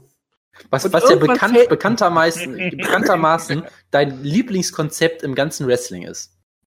Absolut. Ich sah vor kurzem wieder meinen Clip von Jim Duggan gegen Yokozuna, wo das absolut perfekt war, wie dann Yokozuna am Ende zu Boden fiel und das, der ganze Publikum an, ausrasten war. Und während Yokozuna zu Boden fiel, hat dann Jim Duggan seine Hände zur Hüfte gegeben, hat dann richtig posiert, hat gesagt, wenn Chase Sherman ihn jetzt ausnockt und Rashad Coulter zu Boden geht, er macht genau das, dann bin ich glücklich. Hat Chase Sherman leider nicht gemacht, es war nur ein Ich, ich, ich Normaler- sag mal so.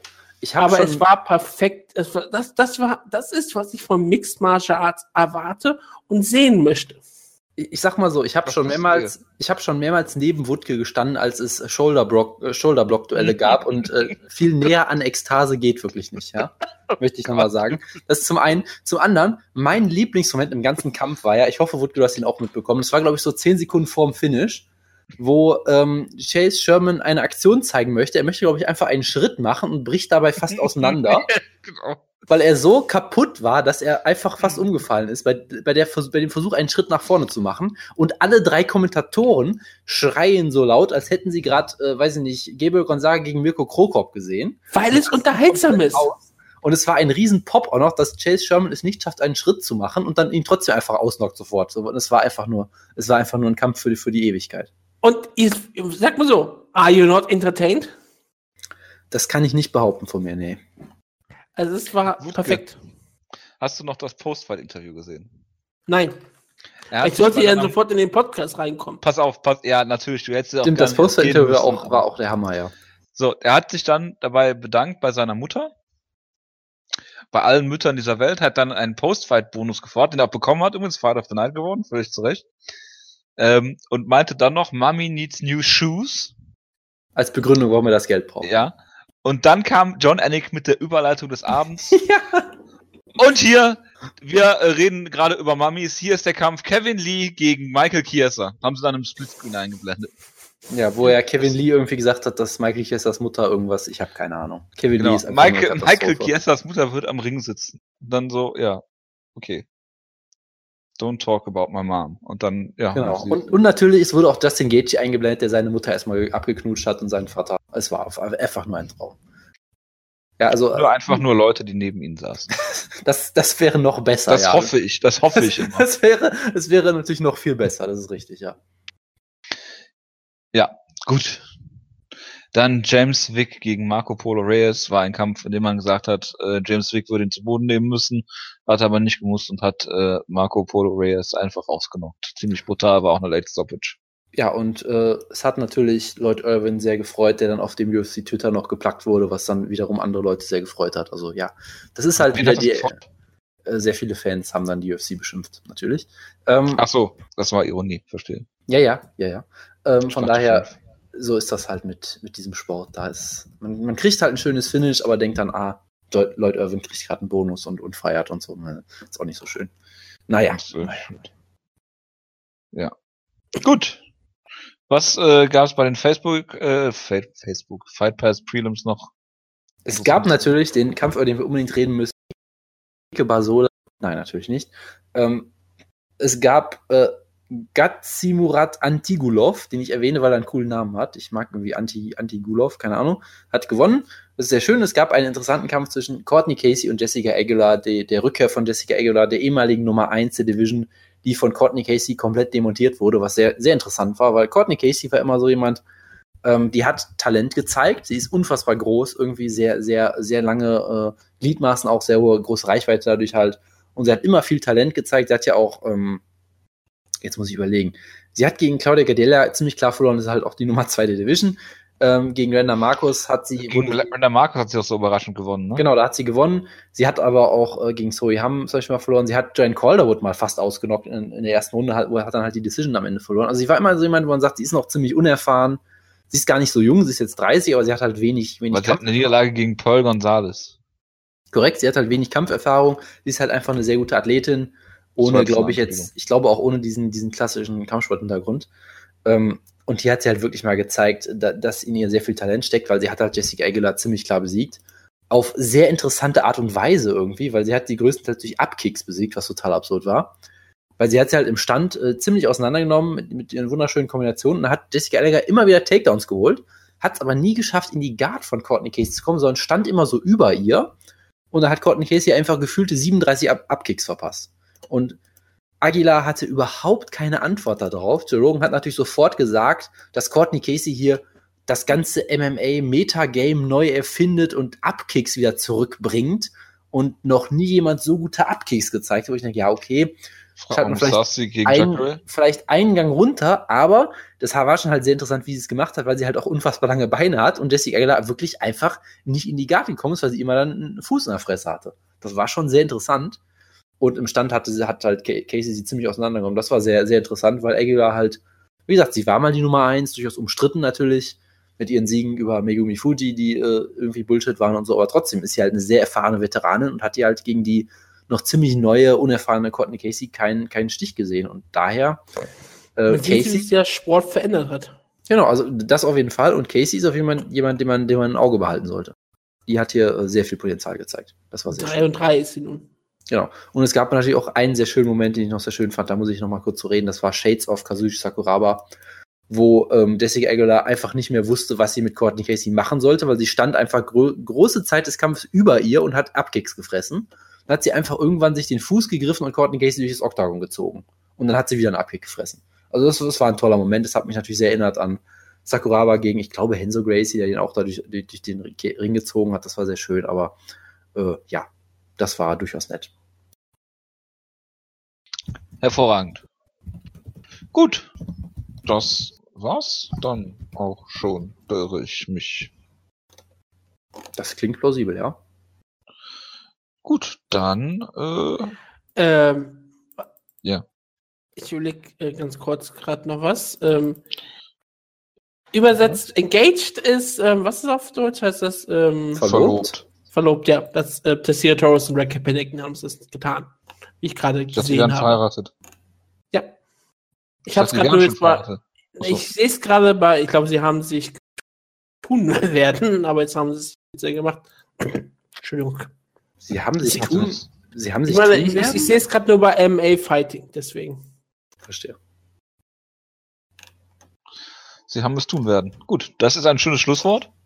Äh, Ich bedanke mich recht herzlich für die Aufmerksamkeit, wünsche einen, äh, guten Start in die Woche. Wir hören uns dann nächste Woche wieder mit einem Preview für die Dingen-Show, für die Stockholm-Show und für Bellator Review wahrscheinlich. Äh, bis dahin, macht's gut. Äh, ciao, ciao. Ciao, ciao. Mhm.